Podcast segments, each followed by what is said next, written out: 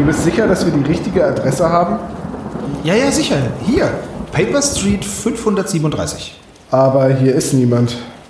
Ja, das sehe ich selbst. Das sind überall nur leere Badewannen und Zeitschriftenstapel und Muff. Ich glaube, das war mal ein richtig schönes Haus, so eine richtige Villa. Sag mal, hast du eigentlich das Ouija-Brett dabei? Ja, hier, hilf mir mal, es auszuklappen.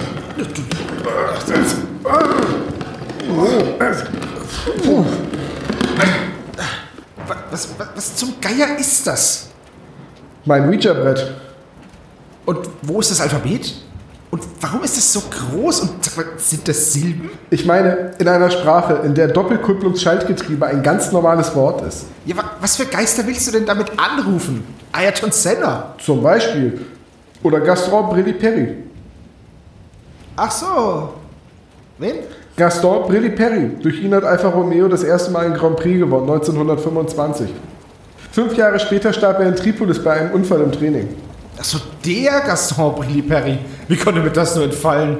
Einziger Nachteil des neuen Bretts ist natürlich, dass man zehn Leute braucht, weil sonst die Laufwege bei der Seance so lang werden. Ja, genau. Das ist der einzige Nachteil. Wer hat uns eigentlich diese Visitenkarte unter der Tür durchgeschoben? Das hier war ich.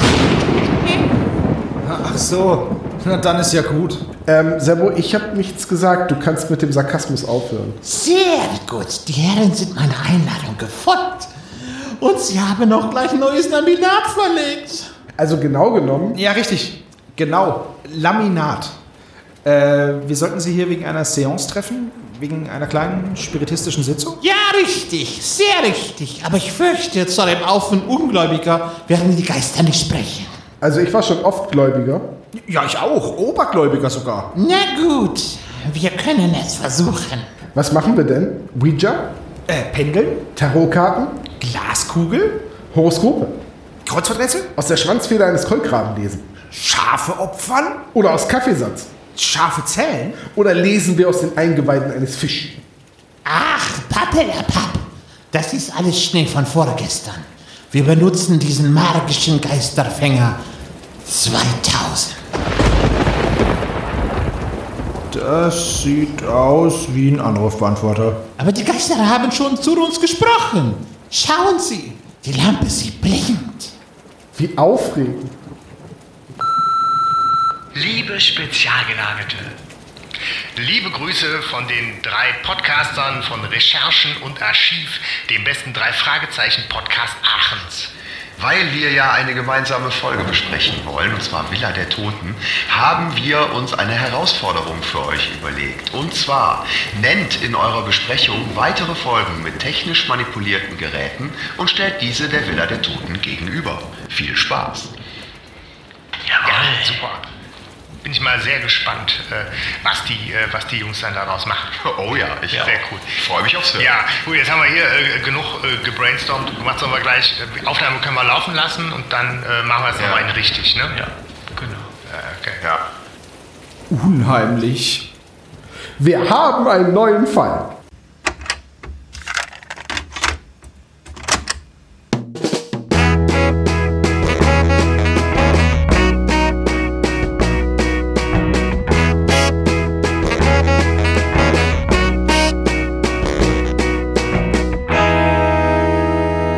Der spezial gelagerte Sonderpodcast. Drei Jungs analysieren jeden Fall. Hallo und herzlich willkommen beim spezial gelagerten Sonderpodcast. Mein Name ist Olaf. Ich begrüße meine beiden Kollegen Sebastian Servus. und den Tom. Ich glaube, du hast es heute irgendwie eilig, kann das sein? Du sprichst so getrieben. Schnell, schnell, schnell, los, los, schnell, schnell. Ihr wisst ja, Hallo dass ich äh, äh, besessen bin auf Herausforderungen. Das mache ich ja sehr gerne und dementsprechend, wir haben eine Herausforderung bekommen von Recherchen und Archiv und ich bin ganz wild drauf. Hammer. Finde ich auch gut. Lass machen. Ein bisschen mehr Begeisterung, ne? Aber wie es scheint, scheint diese Aufgabe recht einfach zu sein, oder? Ich mag einfache Aufgaben, die fordern mich nicht so. Denken fällt dir auch sehr, sehr schwer, ne? Es kommt immer darauf an, worüber ich nachdenken muss. Ja. Ich weiß noch, ich habe mal so ein, äh, ich musste mir mal so, ein, so eine Theateraufführung, so Kunst angucken, äh, wo eigentlich nur getrommelt wurde und dann haben halbnackte Leute dazu so Tanzbewegungen gemacht und ich sollte mir aufschreiben, was ich da sehe und was die Ab wann du wegrennen willst, oder was? wa- was die darstellen wollen und welche Emotionen die rüberbringen wollen. Und ich musste feststellen, dass ich da keine Begabung für habe. Ich habe sogar, glaube ich, gesagt, ich habe eine Lernbehinderung, was das angeht, weil ich saß da, ich habe das nicht verstanden. Die haben halt getrommelt und getanzt. Also du hast Ja. keinen musischen Zugang, deswegen empfiehlst du auch immer komische Metal-Musik. Aber wo, Richtig, weil ich überhaupt keine Ahnung von Musik richtig, wo wir gerade beim Thema denn sind, was habt ihr denn so gehört? Sebastian, was hast du denn gehört? Ja, ich habe eine Band entdeckt, die heißt Carvings, ist eine Metalband. Eat this. habe. Was machen die für Musik? äh, ja, was machen die? Äh, äh, härteren Rock, so bisschen metalig, aber mit Klagesang. Gibt's auf Spotify. Die Band heißt Carvings, also wie to carve, also äh, schnitzen oder oder Ich hätte so gerade geflügelte. Autos gedacht. Und deswegen erkläre ich's. Und äh, die haben eine, die haben bis jetzt drei Alben beziehungsweise EPs und äh, oder vier und äh, Never Return zum Beispiel oder Sooner Than You Know, die werde ich mal in die Playlist packen, weil das nämlich ziemlich cooler Kram ist, den man auch hören kann, wenn man kein Geschrei mag. Also ich bin ja eher so in der härteren Gangart unterwegs, was Musik angeht. Aber da ist. Aber sch- sind die- anschreien lassen musst du dich trotzdem nicht, ne? Ja, nee, doch. Also ich habe damit nichts gegen. Also, ne? Wenn sich das gut anhört, habe ich da nichts dagegen. Hier ist aber der Gesang sehr klar und die Instrumente trotzdem ziemlich wummernd und drückend. Also mir hat's gefallen. Ich fand's ziemlich cool. Dürfte dir auch gefallen, Tom. Ja, ich höre auf jeden Fall mal rein. Tom, was hast du gehört? Äh, ich habe eine Metalband entdeckt. Aus Madison, Wisconsin, oder? nein, nein, nein, aus Pittsburgh. Äh, die heißt Bethlehem. Also so wie Bethlehem, nur halt mit einem D. Aha. Das heißt kein klarer Gesang, sondern hier jetzt wirklich Growls, aber ordentlich. Äh, die Band ist als Selbstbeschreibung eine D&D-Kampagne, die zu einer Metalband wurde. äh, Sehr schön. Ihr neuestes Album heißt Maelstrom, Maelstorm of the Emerald Dragon und daraus empfehle ich jetzt einfach mal die ganz neue Single Escape from Wolf Mountain äh, mit einem supergeilen Musikvideo, komplett animiert in diesem Actionfigur Stop-Motion-Stil von Robot Chicken. Ah, klingt so, als wenn ich das Abenteuer gespielt hätte. Wahrscheinlich, ja. Ähm, ist jedenfalls saugeile Band. Ähm, Und wann organisierst du in Musik. Deutschland ein Konzert von denen? Ist das schon spruchreif oder? ja, du, du wirst lachen, aber das sind Freunde von den Lords of the Fallen. Ich wusste doch irgendwie da. Es war irgendwie klar. Irgendwo stinkt doch der Fisch. So. Das, ich, bin, ich bin auch durch Tai auf die Band aufmerksam geworden und habe gesagt, na, die ist, die ist cool, die muss man mal empfehlen. Haben auch ziemlich cooles Artwork. Welche Lieder möchtest du denn in der Playlist wissen? Auf jeden Fall Escape from Wolf Mountain und ich glaube, das ist schon ein Jawohl. ganz guter Eindruck und äh, Ja. wer sich dann noch durch die älteren Alben hören will, soll das gerne tun. Okay. Gut, okay. Ähm, Da werde ich auf jeden Fall mal reinhören, weil allein das Artwork mir schon zusagt. Sehr lustig. Erinnert mich ein bisschen an die Grail Knights. Nur ohne Superhelden. Äh, die kenne ich wiederum nicht. Die Grail Knights kennst du nicht? Nee, Dann wird's aber Zeit. wahrscheinlich. Was machen die denn? Musik? Äh, ja, äh, auch, ich würde sagen, das ist auch so, ich will jetzt nichts Falsches sagen, weil ich mich nicht so auskenne. Aber ist auch so Death Metal Zeug, aber mit äh, ganz lustigen Texten. Also, ja. Und halt, die sind halt alle als Superheldenritter angezogen. Und es gibt ähm, auf deren Konzerten immer ein, äh, wird, werden Bierfässer ins Publikum geworfen oder gereicht. So Und- 5 Liter Fässchen. Das klingt gut. Das ist sehr, sehr witzig. Olaf, was hast du denn so gehört? ach du, ich habe äh, gar keine Hörspiele und so weiter jenseits der Vorbereitung vom Adventskalender gehört, aber Hast ich du auch eine Metalband entdeckt? ich, ich habe äh, nee, ich habe keine Metal-Band entdeckt. Ähm, ich habe Das überrascht mich total. Ich hab Warum das- reden wir dann immer noch? Entschuldige. also ich habe Folgendes gehört und zwar, ähm, ich weiß nicht, kennt ihr die Tonis? Das sind so Hörspielwürfel, auf die man Figuren draufstellt. Ja, das ist die Tony-Box und die Figuren selber, das sind die Tonis. Also das ist Als allererstes ist mir der Preis eingefallen. Aber ja, Der, ja, ja, okay. Oh, oh, oh, oh, oh, ein Mann vom Fach. Tony ne? Awards, ja. oder? Genau, ja, richtig. Äh, welches, für Okay. welches Musical wurdest du äh, nominiert? Ich wurde noch leider noch gar nicht. Ha Hamilton, def definitiv Hamilton.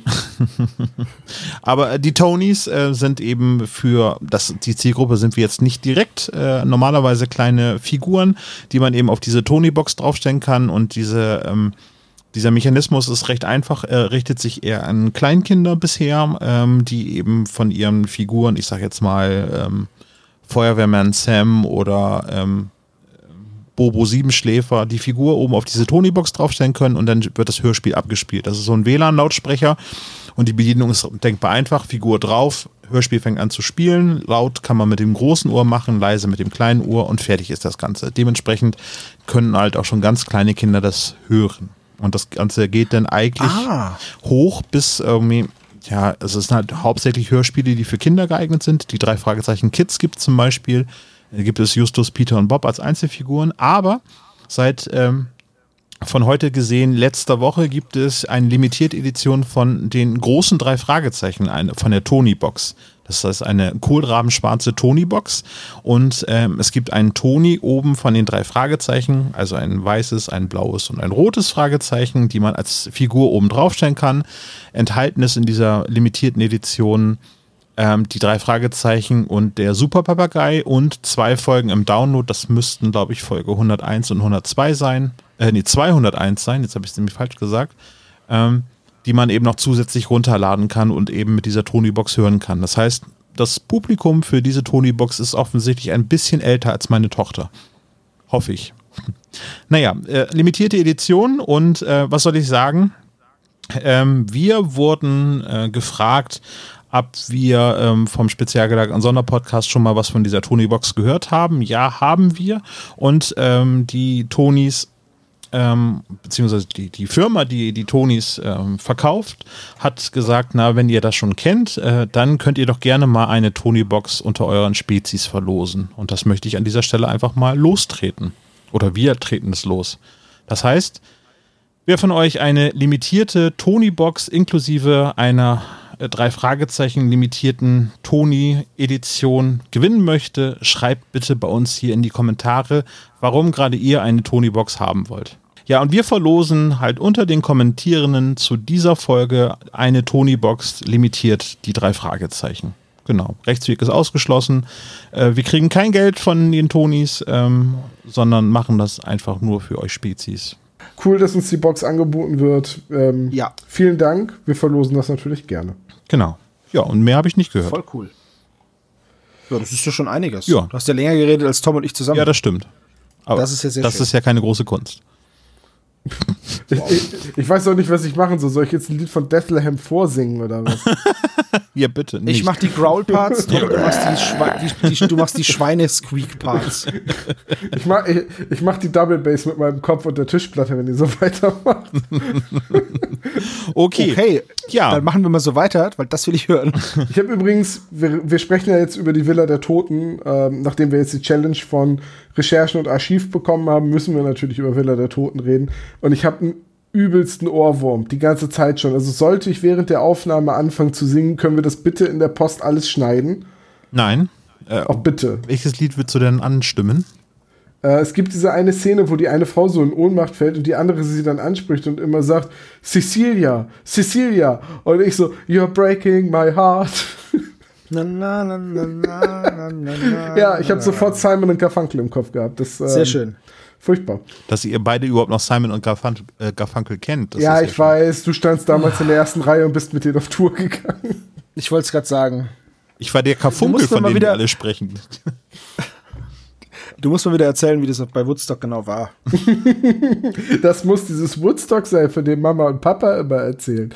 Ähm, nee, natürlich kenne ich noch Simon und Garfunkel. Ich meine, Selbstverständlich. Wir haben ja auch Eltern und die House, ja auch House of the. Rising Sun, Hotel California, Stairway to Heaven, alles großartige Songs. Ja, finde ich auch irgendwie so.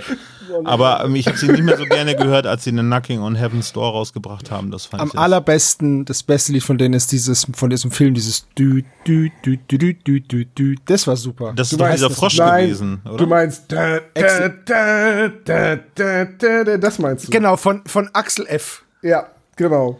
So. Also, nachdem der Paul Simon Yoko Ono geheiratet hat, war es irgendwie Kommerz. Also, nee, das war dann nicht mehr cool. Gut, reden. Reden- ich glaube, wir wollten gerade über die Villa der Toten reden.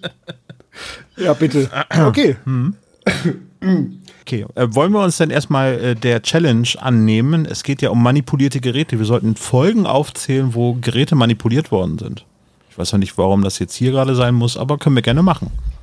Ja, ich meine, da gibt es ja einige. Jetzt müssten wir mal eben kurz für uns definieren, ist manipuliertes Gerät mechanische Manipulation oder ähm, muss es irgendwie Elektronik beinhalten?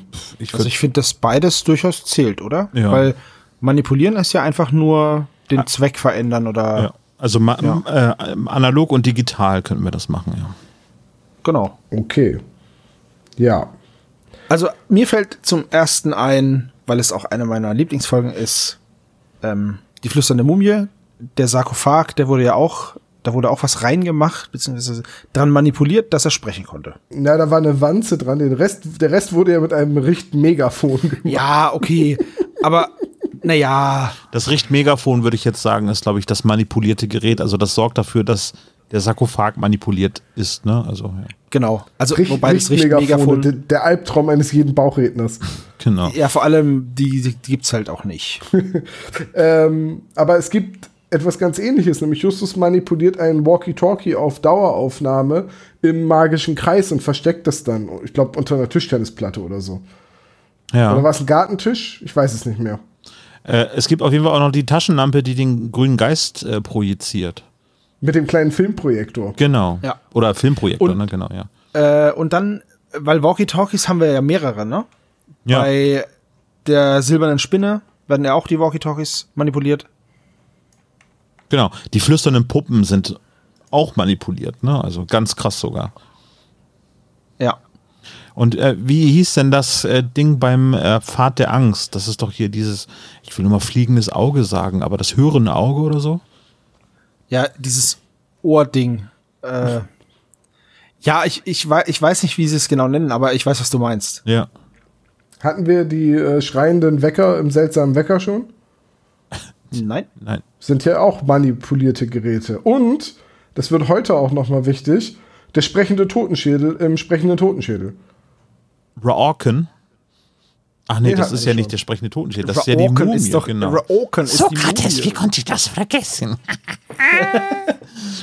So, äh, geheimer Schlüssel, Schrumpfkrabbler. Das sind auch manipulierte Geräte. Die sind sogar so übelst manipuliert, dass sie alles Mögliche können. Und der, der Schrumpfkrabbler ist so krass manipuliert, dass er eigentlich Schlupfkrabbler heißt. Habe ich Schlumpf gesagt? Ja, Aus dem Band des Voodoos waren die Schrumpfkrabbler, ne? genau.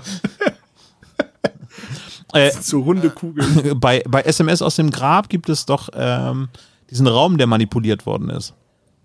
Genau, mit dem, mit dem KU-Gas. Ja, ist das jetzt ein Gerät? Ist ein Raum ein Gerät? Ja, im Prinzip schon, ne? Ja, wenn man sich die früheren Computer anschaut, Ja. da war auch ein ganzer Raum ein Gerät. Also irgendwie habe ich das Gefühl, dass in so gut wie jeder Folge irgendwie manipulierte Geräte vorkommen. Ja, könnte sein. Ähm, Ja. Aber noch irgendwie ganz, ganz wichtig ist Java Jims Kiste mit dem Messer, was rausfliegt. Äh. Und in der größten Dimension, was mir noch eingefallen ist, ist das äh, Planetarium im Labyrinth der Götter. Stimmt, ja. Ja, stimmt, das ist auch irgendwie manipuliert. Ähm, ja. Doch, das sind doch schon einige Folgen, die uns da eingefallen sind. Äh, Zählt der Fernseher bei der bedrohten Ranch auch? Ja, ich weiß nicht. Aber, aber das, das Raumschiff, ähm, sowohl in Geheimakte UFO als auch in ähm, Bedrohte Ranch sollte zählen, oder? Ja, aber das, aber das Walkie-Talkie von Elsie, das, ähm, das ist doch das Einzige, was funktioniert. Ja, okay, dann sind aber alle anderen manipuliert. Ja, oder? oder, oder irgendwie so, je nachdem, wie du es siehst, ne? Genau, ja. Ja, aber der Fernseher, der hat quasi Hail to the Chief hier abspielt. ja, genau. Ja, guter Wo Punkt. dann nur die Programmsendung oder das Programm kommt, was, was äh, die Bösewichte Und wie die war Leute das noch der, beim, Ranch gucken lassen wollen. beim Gespensterschloss? Wie war das da? Da ist doch die Orgel, die strömt doch Kälte aus, oder? War das da nicht auch Das, irgendwie? das komplette Schloss. Das komplette Im Schloss. Endeffekt. Aber ja, gut, okay, darüber wird zu reden sein, wenn wir dann irgendwann mal unsere letzte Folge erreicht haben. Aber äh, ist das wirklich so, dass die Orgel das macht? Ich dachte eigentlich, das wäre so ein, so ein künstlicher Kälteeffekt, der da Nee. benutzt wird. Trockeneis oder sowas, ja. Irgendwie Aber das war so. doch die Orgel, die diesen Ton erzeugt, dass man davon Angst bekommt. Spielt die Orgel eigentlich Ro- Orkel? Entschuldigung. Oh Gott. der, war, der, war, der war echt nicht gut. Nee, ist mir leid. Der war, also dafür musst du jetzt locker 5 Euro in die Wortspielkasse werfen. Auf jeden Fall. Ja, äh, liebe Kollegen von Recherchen und Archiv, ich hoffe, wir haben eure Challenge damit erfüllt. Es gab keine Zielsetzung, wie viele Folgen wir nennen müssen. Aber ein paar haben wir ja aufgezählt. Ja. Es gibt bestimmt noch mehr, aber das waren ja schon mal einige. Genau. Dann würde ich sagen, haben wir diese Aufgabe erledigt. Mal kurz. Ah. Hände abklopfen. Und jetzt kommen wir zu den harten Fakten von Die Villa der Toten. Genau, geschrieben wurde das Buch von André Marx. Das Cover ist von Sylvia Christoph. Erschienen ist es als Buch als Nummer 112 im Jahre 2003 und als Hörspiel ein Jahr später im Jahr 2004, da aber als Nummer 114. Jo. Ja, ähm, Erst das glaub Cover oder die Sprecher? ja, ich glaube, das Buch ist von 2003, ne? Ja, habe ich gesagt. Ach, Entschuldige, Entschuldige. Nee, ja. kein Problem. Dann erstes Cover, ja, Olaf. Was fällt dir zu dem Cover ein? Äh, ach, das Cover ähm, ist, ist sehr, sehr stimmungsvoll, finde ich. Irgendwie, äh, das, also die Villa mit den Rosen äh, davor und im Hintergrund gibt es einen, einen Blitz, der auf ein Gewitter hindeutet. Finde ich sehr stimmungsvoll. Noch stimmungsvoller finde ich die Geschichte dazu, wenn man ähm, das äh, grandiose Buch zitiert. Na, Tom, wie heißt das Buch? Weißt du es? Die drei Fragezeichen und die scheiß vielen Bilder. die scheiß vielen Bilder. Das, nee, das ist der zweite Teil, wo alle drinne sind. Äh, so. Und ich meine aber noch die geheimen Bilder. Ähm, da kann man die Entwürfe sehen von Silvia Christoph, die dann erst eine Collage gemacht hat, wo Hände über ein Ouija-Board äh, hinweggleiten. Äh, da sollte die Folge aber eigentlich noch Nachricht aus dem Jenseits heißen. Also, wenn du mich jetzt gefragt hättest, hätte ich gesagt, die Folge gibt's doch schon. Richtig, gibt es Ja. Eine Botschaft aus dem Eben. Jenseits. Ne? Ja. Botschaft aus dem Jenseits gibt's ja. Ich glaube, da hat äh, André Minninger gedacht, Mensch, das parken wir mal als Idee für weitere Folgen. Und ähm, ja, dann gab es eine Skizze, die André Marx selber angefertigt hat, nämlich wie er sich das Cover von der Villa der Toten vorstellt. Und das hat Silvia Christoph im weitesten Sinne auch äh, übernommen oder ja, sogar im, im eigentlichen Sinne übernommen und hat ein bisschen die Skizze von André Marx als ähm, ja, Vorbild genommen und hat das einfach nochmal auf ihre Art gezeichnet. Ja, cool. Jetzt, jetzt kommen wieder ich mit meinem Hineininterpretieren. Die Blitze sehen aus wie ein Männchen, oder? das ist doch jetzt, ist das jetzt Zufall, dass es aussieht wie ein Männchen? Weil Es sieht nicht es aus wie ein Männchen. Es sieht nicht aus wie ein Männchen. Es sieht sehr aus wie ein Männchen. Oben ist der Kopf, links und rechts sind Arme und unten Ach sind Mensch, Beine. beim Männchen sind, ist oben der Kopf. Ja, es könnte auch auf dem Kopf stehen. Hätte ich gesagt, ein auf dem Kopf stehendes Männchen. Das ist ein Männchen. Ich würde sagen, der Blitz sieht aus wie ein Blitz. Er sah aus wie Mann. Sebo, ich kann dich aber beruhigen, es gibt einen Sammelband, 2013 erschienen, äh, unter dem Titel Grabesstimmen. Und äh, das, das sind zusammengefasst Stimmen aus dem Nichts, Karten des Bösen und Villa der Toten. Und da auf dem Coverdesign, da ist wieder einer von deinen geliebten Totenköpfen auf einer Villa zu sehen. Da Das du- ist doch da, super. Da musst du nicht mal lange überlegen oder so, der ist einfach da, den sieht man direkt, da ist nichts mit Nur weil ihr das nicht seht und eure Fantasie schon so vertrocknet ist wie eine Rosine, müsst ihr mich jetzt nicht, ich sehe da ein Männchen. Und Das ist ähm, okay. ja, so. Aber ansonsten finde ich das Cover sehr, sehr cool. Die Rosen sind halt so richtig schön knallig und der Rest ist so dunkel, bis auf das Männchen. Und ja, ich finde das Cover sehr schön eigentlich. Bei Aber den es sagt Rosen nicht habe ich viel eine aus. Frage. Ja, Handelt es sich bei den Rosen um Scarlett Carsons? auf jeden Fall. Okay, gut, dann können wir Also ich weiß jetzt nicht so genau. Ich, ich will mich da jetzt nicht zu weit aus dem Fenster lehnen. Weil ich von Blumen überhaupt keine Ahnung habe. Ich bin froh, dass ich erkannt habe, dass das keine Tulpen sind. Ich dachte, Tom kennt sich nur mit Vögeln aus, aber scheint auch offensichtlich ein, ein, ein Blumenkundiger zu sein. Sowohl Flora als auch Fauna sind meine Interessensgebiete. Blumologe. Ja, das bin ja ich. Benjamin Blümchen. so, bevor wir noch alberner werden, kommen wir doch zu den Sprechern. Äh, ich würde sagen, die Grand Damen äh, der Hörspielszene sind dabei, oder? Ja, also einmal wieder die von dir sehr geschätzte Hanni van Heiden, Ja, die, die- äh, ZDF-Fernsehansagerin. Nee, NDR. Ach, NDR war's. Ja, äh, finde ich hier ihre, auch deutlich besser. ist ihre dritte Folge. Sie hat in Folge 14, Folge 50 und Folge 114 mitgespielt. Ja, bei Folge 14 ist sie äh, die falsche Tante Catherine. Genau, die, äh, die echte Caitlin ist gefangen genommen worden. Sie ist Mrs. Hammond, ja. Und sie hieß früher O'Hara oder so, ne? Genau. ja. Und dann haben wir Bernadette O- O'Donnell. Komm, ja, wollen wir es jetzt schon diskutieren, aber Bernadette O'Donnell. Na, entweder sie heißt Bernadette O'Donnell oder sie heißt Bernadette O'Donnell. Und ich mö möchte behaupten, dass es O'Donnell heißen soll. Also ähm, es gibt online viele Bezeichnungen von O'Donnell, wo es dann mit Doppel-N und äh, ohne Ende, endendes E geschrieben wird. Im Booklet hier von meiner ähm, CD ähm, wird sie äh, mit Don und LLE am Ende geschrieben. Dementsprechend würde das, ah, weiß ich auch nicht. Ja, Ja. hast du irgendeine Aussprache-Datenbank gefunden, in der diese Schreibweise O'Donnell betont wird? Nein. Okay, dann nicht. halten wir jetzt fest, sie heißt Bernadette O'Donnell. Äh, gesprochen wird Mrs. Äh, O'Donnell von Eva Maria Bauer. So, und jetzt, Jungs, seid ihr dazu jung für oder habt ihr damals Schwarzwaldklinik geguckt?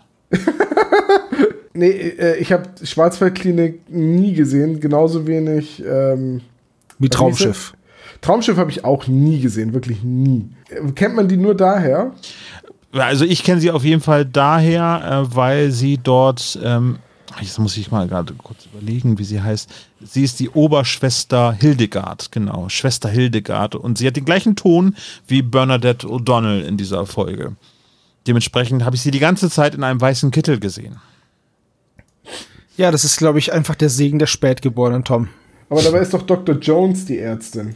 Ja, äh, eigentlich, aber ähm, ähm, Hildegard war ja auch die Schwester und nicht keine Ärztin. Ja, gut, okay. Ja, also ich möchte gerne lösen irgendwie, also das ist einmal Krankenschwester und Ärztin zusammen, die jetzt in diesem Haus leben.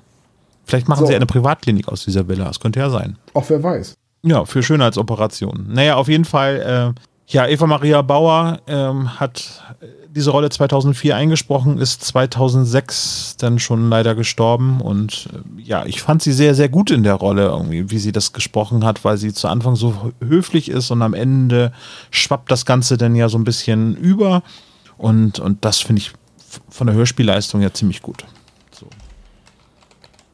So, Tja. jetzt haben wir noch eine große Sprecherin, nämlich die Sprecherin von. Ach, verdammt, warte. Eloise Adams. El Eloise, nicht Eleanor. Genau, ja. Das hast du, das hast du extra vorbereitet, ne? Wie Und- kommst du denn jetzt darauf? Unfassbar. Äh, Das hast du doch nicht einfach immer auf dem. Du hast doch nur darauf gewartet, dass irgendwo mal der Name Adams. Genau, ja. Oh Mann, Olaf, ey. Hannelore Wüst, deutsche Schauspielerin, geboren 1927 in Kiel, verstorben 2014, leider schon in Berlin. Man kennt sie eventuell noch aus Stahlnetz. War klar, dass du das aufzählst, ja.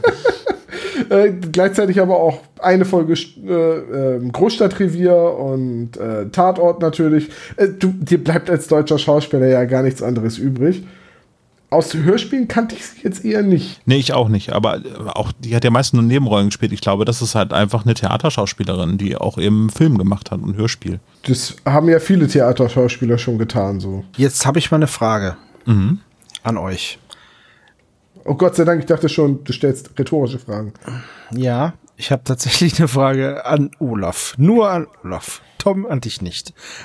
Olaf, hattest du auch Probleme, die Stimmen auseinanderzuhalten und die Wechsel der Namen, Vorname, Nachname dann zuzuordnen? Ab und an? Bei diesem Hörspiel, Ja, weil bei mir, mir ging das so mit Also, äh, Cecilia und Eloise. Eloise Adams, äh, die Hört nicht auf. konnte, konnte ich, Können wir dann wenigstens bei Cecilia Jones auch das Indiana Jones Thema einspielen, weil wir haben schließlich Dr. Jones. Ah, stimmt, das hast du nicht vorbereitet, ne, oder? Nein, leider nicht. Du, die, ach nee, halt, das ist ja Jurassic Da, Park. da, da, da, da, Da, da, da, da. Ja, also wenn, wenn sie aufgeregt sind bei den spiritistischen Sitzungen, da fällt es mir wirklich schwer, die auseinanderzuhalten. Da ist es dann halt so ein Soundteppich, der wirklich schwer auseinanderzuhalten ist. Wer hat sich jetzt gerade erschrocken? Wer ist jetzt gerade verwundert? Das war wirklich sehr schwer, ja. Aber ansonsten, so zu Anfang kann man die ziemlich gut auseinanderhalten. Zu Anfang ja, aber je länger das Hörspiel dauert, desto schwieriger, Ja. finde ich, wird es, weil die so, weil dadurch, dass die sich untereinander natürlich duzen, von den drei Fragezeichen, aber natürlich gesiezt werden, was ja auch total gut ist, also was auch total logisch ist, kommt es aber immer wieder dazu, dass ich, äh, dass mir wegrutscht, wer war jetzt nochmal die Adams? Mhm. Und wer hat sich jetzt nochmal mit wem gestritten? Verdammt. Ja, das stimmt. Es Äh, sind halt ich in dieser Folge erstaunlich viele weibliche Figuren. Ja, Mrs. Äh, Willow haben wir noch vergessen, Elga Schütz. Ne? Die, Genau. Ja, die Nachbarin, aber die hat ja nur einen ganz, ganz kurzen Auftritt. Äh, ihr Mann kommt ja einfach mal gar nicht zu Wort. Und ich nehme es auch gleich wieder vorweg, es sind einige Figuren, die im Buch vorkommen, einfach mal ersatzlos gestrichen im Hörspiel. okay. Aber der Möbelpacker ist drinne geblieben. Und ich Der gefragt, Möbelpacker ist drinne geblieben, ja. Ja, wieso? Naja. Weil der gerade da war. Ich weiß nicht, nee, aber was ich sagen wollte, es sind definitiv sehr viele Frauenrollen in diesem Hörspiel. Und ich hatte auch so ein bisschen die Schwierigkeit, die auseinanderzuhalten. Die einzige, die ich dann am Ende immer ziemlich genau drauf hatte, war halt Bernadette O'Donnell, weil sie auch die ganze Zeit über die Wortführerin ist. Obwohl das ja eigentlich der Plan von Mrs. Jones ist. Ja, und die O'Donnell eigentlich nur die Mittäterin ist. Aber es ist eine sehr aktive Mittäterin. Also. Ja, auf jeden Fall. Der richtige Komplizin halt. Da habt ihr recht. Ist mir gar nicht raufgefallen, ja. Aber, aber ist auch äh, eine gute Frage, dass ihr es jetzt gerade ansprecht, ist, dass sehr viele Frauen und eben halt auch äh, dort die, die Handlung sehr von den Frauen vorangetrieben wird. Das ist eine der wenigen Folgen, wo das der Fall ist. Das ist richtig, ja. Aber auch hier wieder hast du keine Dialoge zwischen den weiblichen Figuren, also ohne dass die drei Fragezeichen anwesend sind. Aber zugegeben, das ist in einem Hörspiel, das immer aus der Perspektive von mindestens einem der drei Detektive erzählt, auch Richtig. nahezu unmachbar. Da ist es mir auch aufgefallen, bei den TKKG-Hörspielen, im Gegensatz dazu, hat man immer wieder Blenden auf die Verbrecher, wo keiner der vier aus der TKKG-Bande dabei ist, unterhalten sich dann die Verbrecher und erzählen irgendwas oder bedrohen jemanden oder machen irgendwas, was keiner von den anderen mitbekommt. Das ist bei den drei Fragezeichen ganz anders, weil ja, bei den, bei TKKG ist man praktisch als Hörer so ein bisschen, weiß man mehr als, als die ermittelnden Kids. Und bei drei Fragezeichen weiß man immer weniger als, als die drei Detektive. Wisst ihr, was ich meine? Ja. ja, wenn du allerdings dem Hörer einen Wissensvorsprung geben würdest bei den drei Fragezeichen, hättest du halt nicht diesen typischen Justus-Moment, wo er sich einmal mit dem Zeigefinger unter der Nase reibt und dann sagt, haha, ich habe eine Idee. Das stimmt schon. Oder du hättest sie, müsstest sie anders konstruieren. Das ist richtig. Die gibt's bei TKKG ja auch. Da geht's dann um noch andere Dinge, weil da passieren mehrere Sachen dann pro Folge. Okay, also zusammengefasst heißt das jetzt, der Bechtel-Test ist äh, auf die drei Fragezeichen-Serie per se nicht anwendbar, weil es halt immer aus der Perspektive der drei Fragezeichen erzählt wird und es sind stets halt immer die drei Jungs mit dabei. Es ist halt sehr schwierig und gleichzeitig wahrscheinlich äh, gibt es bestimmt irgend. Es, es gab doch irgendein Buch, ich, ich kann mir sowas immer nicht merken. Es gab irgendein Buch, wo ein Kapitel aus der Perspektive von Jelena erzählt wird. Ich glaube, es war Folge 100, Toteninsel. Und äh, das selbst da wer, wirst du das dritte Kriterium des Bechtel-Tests nicht erfüllen, weil sie höchstwahrscheinlich mit jemandem über die drei Fragezeichen redet. Aber jetzt unabhängig davon ist jetzt in dieser in diesem Frauenhaus, das, das, lass mich das anders sagen. lass mich das paraphrasieren. In diesem Haus voller Frauen? In diesem Haus voller Frauen geht es halt auch wirklich nur zweitrangig um Männer. Das sind ja einfach Sachen, die nur unter den Frauen stattfindet. Also klar gibt es noch Motive später, die, äh, die vielleicht denn doch dem Bechteltest nicht standhalten würden, aber ja. Der Auftrag der Anruferin scheint recht merkwürdig, aber leicht zu erfüllen zu sein. Die drei Fragezeichen sollen beweisen, dass es in der Villa einer berühmten verstorbenen Opernsängerin nicht spukt. Doch es kommt, wie es kommen muss. Bei dem halbherzigen Versuch, den nicht vorhandenen Geist während einer Seance zu rufen, antwortet dieser tatsächlich – und die tote Sängerin erklärt, dass ihr Tod kein Unfall war, sondern dass sie ermordet wurde. Plötzlich ermitteln Justus, Peter und Bob im Auftrag eines spukenden Geistes und werden in ein gefährliches Intrigenspiel verwickelt. Hätten die drei Detektive diesen Fall doch besser an die Polizei abgeben sollen? Ich glaube, die Polizei hätte den Fall mh, dankend abgelehnt und gesagt, sorry, wir sind nicht die Geisterjäger. Ah, Sie wollen also herausfinden, dass es nicht spukt. Moment, das werde ich sofort auf meiner unsichtbaren Schreibmaschine notieren. La di da. okay, dann vielleicht zur Grundkonstellation zuerst oder wollen wir mit der ersten Szene anfangen? Wir können jetzt anfangen, Thomas. Okay, gut, bitte. Olaf, nee. fang mal an, bevor Tom sich noch die Zunge bricht. Nein, ich, sa ich sag nur dann was zu dieser Grundkonstellation, dann einfach gleich, wenn die drei Fragezeichen ihren Auftrag erhalten haben. So, wir, be wir beginnen auf dem Schrottplatz. Eine sehr stimmungsvolle Szene, wie ich finde. Nämlich, äh, die drei Jungs sind damit beschäftigt, Arbeit zu verrichten, was auch immer es genau ist. Wird nicht gesagt, sie fegen irgendetwas. Und Tante Mathilda ähm, kommt her und beglückwünscht die drei Jungs, dass sie so fleißig waren. Ja, so ein richtig, dieses Mal ist es echt schön. Also Mathilda ist nicht sauer, die Jungs sind nicht super motzig, finde ich. Die finden zwar, dass es eine Mordsarbeit war, aber ja, so. Und Mathilda ist richtig fröhlich und sagt dann auch, dass es Kirschkuchen gibt und alles fertig. Und Justus ähm, nagelt sie dann aber darauf fest, dass sie ihm was schuldig ist, weil es so viel Arbeit war, dass sie jetzt nicht einfach mit einem oder zwei Kirschkuchen rauskommt aus der Nummer. Ja, das ist ähm, an der Stelle schon die erste und ja, wenn man so will, fast auch einzige größere Änderung zum Buch. Denn äh, die drei Fragezeichen sind eigentlich damit beschäftigt, und ich erwähne das, weil das so gut in die Handlung passt, sie sind eigentlich damit beschäftigt, alten Krempel auszumisten, den sie dann Onkel Titus verkaufen wollen, um ihre Kasse aufzubessern. Also nach dem Motto, guck mal, Onkel, wir haben hier Schrott auf deinem Schrottplatz gefunden und wir sind dafür, dass du sagen, uns abkaufst. Das ist ja voll arschig, die nehmen das Zeug, bauen sich was draus, dann brauchen sie es nicht mehr, dann geben sie es ihm wieder und wollen es ihm verkaufen. Nee, wow. es geht dabei um, um Dinge aus ihren ehemaligen und alten Fällen und äh, tatsächlich hat André Marx hier in der Geschichte die drei Fragezeichen Sokrates finden lassen. Also sie finden, sie finden, den sprechenden Totenschädel und äh, guck mal, das ist der sprechende Totenschädel, der uns, den uns der Magier Gulliver geschenkt hat. Ihr wisst doch, der, der damals zu Tante Mathilda Buh gesagt hat. Und jetzt ratet mal, wo Justus im Buch die Idee er hat, dass Tante Mathilda ja mit den Toten reden könnte. Na, dann von dem Schädel. Richtig. Und deswegen erwähne ich das auch nur, weil ich das so eine schöne, äh, so eine schöne Brücke fand. So. Äh, ja, das Peter, ist ganz cool. Peter glaubt jetzt gleichzeitig noch, äh, dass Sein oder Nichtsein von Goethe ist und nicht von Shakespeare, aber das ist nicht so wichtig. nee, aber das, das war ja doch äh, auch, oder? Ja. Also ich finde es dann aber auch schon hart, dass die drei eine einen Questgegenstand aus einem anderen Fall verkaufen wollen. Tun sie in einem, auch nicht. In also einem Bob, Rollenspiel Bob würde stehen, du kannst mit diesem Gegenstand nicht handeln. äh, Bob weigert sich auch. Also Bob ist strikt dagegen, dass die drei Fragezeichen. Das ist sehr gut als Hüter der Schätze. Das ist schon gut. Als Archivar kann er natürlich nichts hergeben. Ja, passt. Okay, aber ansonsten die Aufgabe, die sie verrichten müssen, findet in dem Buch auch statt, oder? Ja, allerdings ist es da ein, ein Schuppen, äh, in dem irgendwas gelagert wird. Ich weiß gar nicht, oder das Kassenhäuschen oder so. Und der ist halt, der muss halt alle zwei Jahre mal so kräftig geschrubbt werden. Und das wird dann die Aufgabe der drei Fragezeichen. Auf jeden Fall ein sehr stimmungsvoller Einstieg. Ich wiederhole es noch gerne einmal weil Tante Mathilda ist gut drauf und äh, es ist eine sehr glaubwürdige Szene zwischen denen. Was mir aufgefallen ist, ich weiß nicht, ob euch das auch aufgefallen ist, äh, Bob duzt Tante Mathilda. Also er nennt sie nicht nur Tante Mathilda, sondern einfach nur Mathilda. Und ich, ich frage mich, äh, wann das Ganze umgeschwenkt ist, weil ich glaube, früher sagte er noch Mrs. Jonas, oder? In den frühen Folgen sagt er immer Mrs. Jonas und in den neueren Folgen auch. Also das wäre mir jetzt neu. Ganz zu Anfang äh, sagte er sogar Mrs. Jones zu ihr, ne? Äh, Jonas.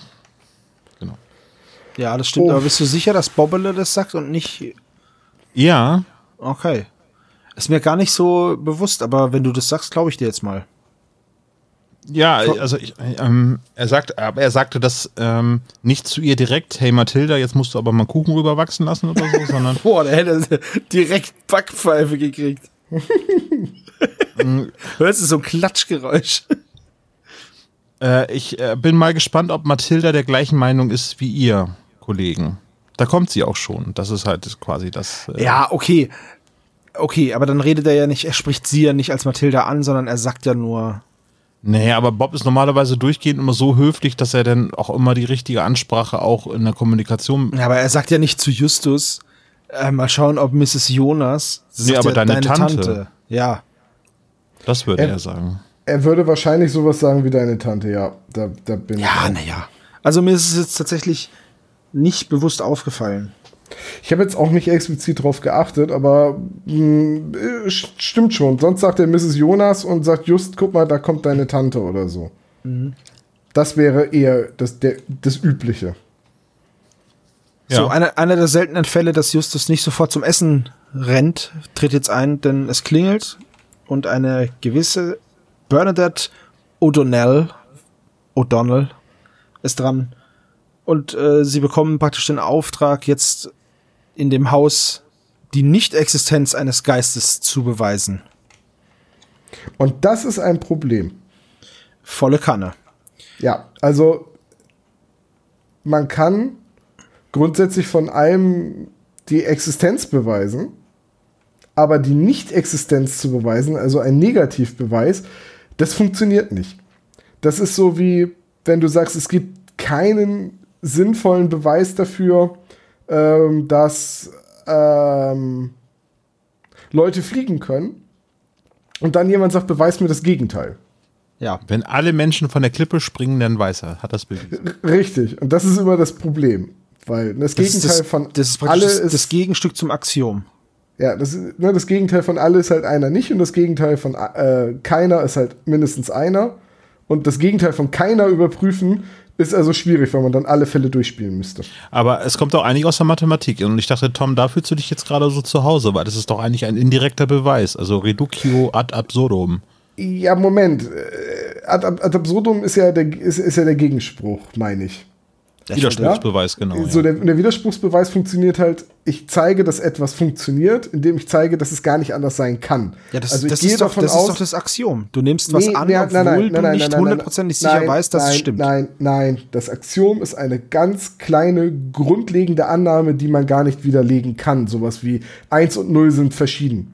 Das, da würde jetzt niemand widersprechen und das ist die Grundannahme, auf der die Mathematik fußt, dass du überhaupt zählen kannst. Es ist aber eine theoretische Aufgabe, die äh, den drei Fragezeichen aufgelegt wird. Ja. Es ist, sollen ein, jetzt es ist eine so verkopfte Mrs. Aufgabe, dass sie Adams gar nicht funktionieren kann. davon überzeugen, dass es eben halt nicht spukt in dem Haus, damit sie gemeinsam einziehen können. Das ist der Aufhänger für diesen Fall. So. Fahren Sie nach Malibu zu dieser Villa. Wieder Genau. eine Villa, die dort irgendwie ein sehr großes, äh, wobei Malibu kann das schon sein, ne? Ja, aber es ist wirklich, es ist schon sehr krass, wer alles in Villen wohnt. Ich meine, so, Ja. eine, so eine Villa ist natürlich auch ein, ein schöneres Setting als jetzt irgendein kleines Haus, in dem du dich nicht verstecken kannst und solche Sachen gar nicht passieren könnten. Naja, wie gesagt, in Malibu müssen halt an der Strandpromenade lauter Villen stecken und wahrscheinlich ist äh, die verstorbene Dora, ich kann mir den Namen nicht merken, Macaroni, ähm, Mastrantonio. das war's. Äh, die, die Dora ähm, Mesopotamien muss irgendwie die direkte Nachbarin von Orbit Hitfield sein. Ja, höchstwahrscheinlich, genau. Und den gleichen Und Gärtner direkt war der, neben auch Charlie's hat? Place. Würdet ihr diese, würdet ihr die, die Strandhäuser, die so bei Two and a Half Men stehen, würdet ihr das schon als Villa bezeichnen? Ach, Nee. von, der, von der Größe her, was Charlie Harper da hat, ist schon eine Villa. Also der ist ja schon sehr wohlhabend. Naja, aber äh, ich verstehe jetzt bei den drei Fragezeichen Willen immer so, dass es sich dabei um ein wirklich aus alten Stein mehrere, gehauenes. mehrere Stockwerke, viktorianischer Stil. Ja, genau. Wie es so typisch, so typisch ist für Amerika. Die vielen Ja, Steinhäuser. eben, ja, eben nicht, aber so ist es ja. Das Gespensterschloss muss da ja auch irgendwo in der Nähe stehen. Und oben auf dem Dach noch so äh, Wasserspeier, Gargoyle-Figuren. Und, wenn, und bei Gewitter steht oben ein Mann im dunklen Cape. Dü, dü, dü. Okay.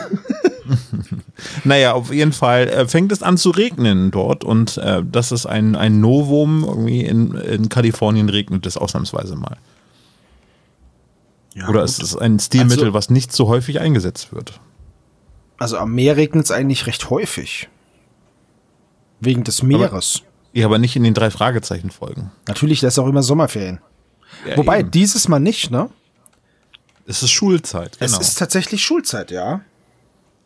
Muss auch mal sein. Es ist sonst unglaubwürdig, wenn sie 200 Folgen lang äh, Ferien haben. Stimmt, da muss mindestens mal eine Folge Schule sein. Ja, ach, es gibt mehrere Folgen, wo sie mal Schule haben, aber viele sind es nicht, das stimmt schon. Das Ja. ist richtig, ja. Der Möbelpacker ähm, verlässt gerade die Villa und man lernt dann Mrs. O'Donnell und Mrs. Äh, Dr. Jones kennen. Genau. Sind die nicht alle schon da? Ähm, nee, Eloise kommt dann zum Schluss dazu. Die Da kommt dann wissen- rein. Also Genau. äh, Mrs. Adams habe ich mir erst dann so vorgestellt wie äh, von der Adams Family, halt wirklich in einem schwarzen Kleid. Die macht kleine Schritte, wenn sie ankommt. Aber es passt leider nicht zu, äh, zu ihrer Angst äh, vor Geistern.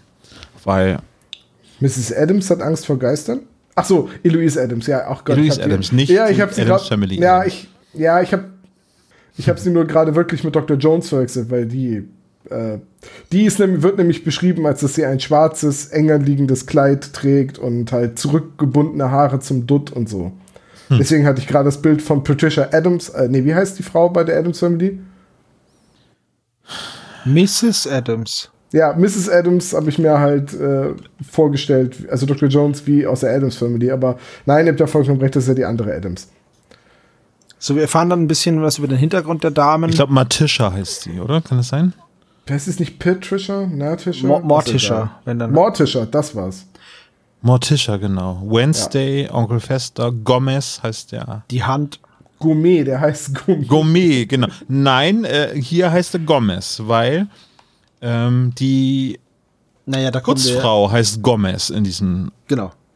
in diesem Da- Anwesen hier. Da sind wir aber noch nicht. Nee, ist noch ein bisschen hin, ja. Jetzt erfahren wir erstmal ein bisschen was über den Hintergrund der Frauen und warum die überhaupt in diese Villa ziehen. Nämlich, das haben sie sich versprochen, wenn sie ihre Ehemänner überleben, dann ziehen sie zusammen. Und das haben sie geschafft. Bis auf Dora, die ist leider vor kurzem verstorben und hat das Haus an die Eloise Adams vermietet, äh, ver, ver, vererbt. So. Genau, ja. Oh Mann. Ja. Gut. Können wir für Dr. Jones vielleicht wenigstens einen Peitschenknallen einbauen? Ja, das wäre geil. Können wir machen, ja. Ja, das wäre cool. So. Eloise will die Hilfe aber nicht. Der drei Fragezeichen. So.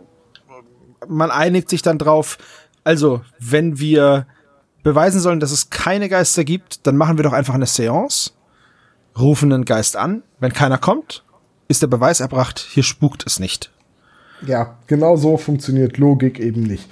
Aber gut, ähm, das, Problem bei der ganzen Sache, oder jetzt sehe ich ein Problem, vielleicht seht ihr das ja anders, aber so, äh, die sagen ja zu den drei Fragezeichen, besorgt mal ein Medium und sie halten sich da vornehm zurück.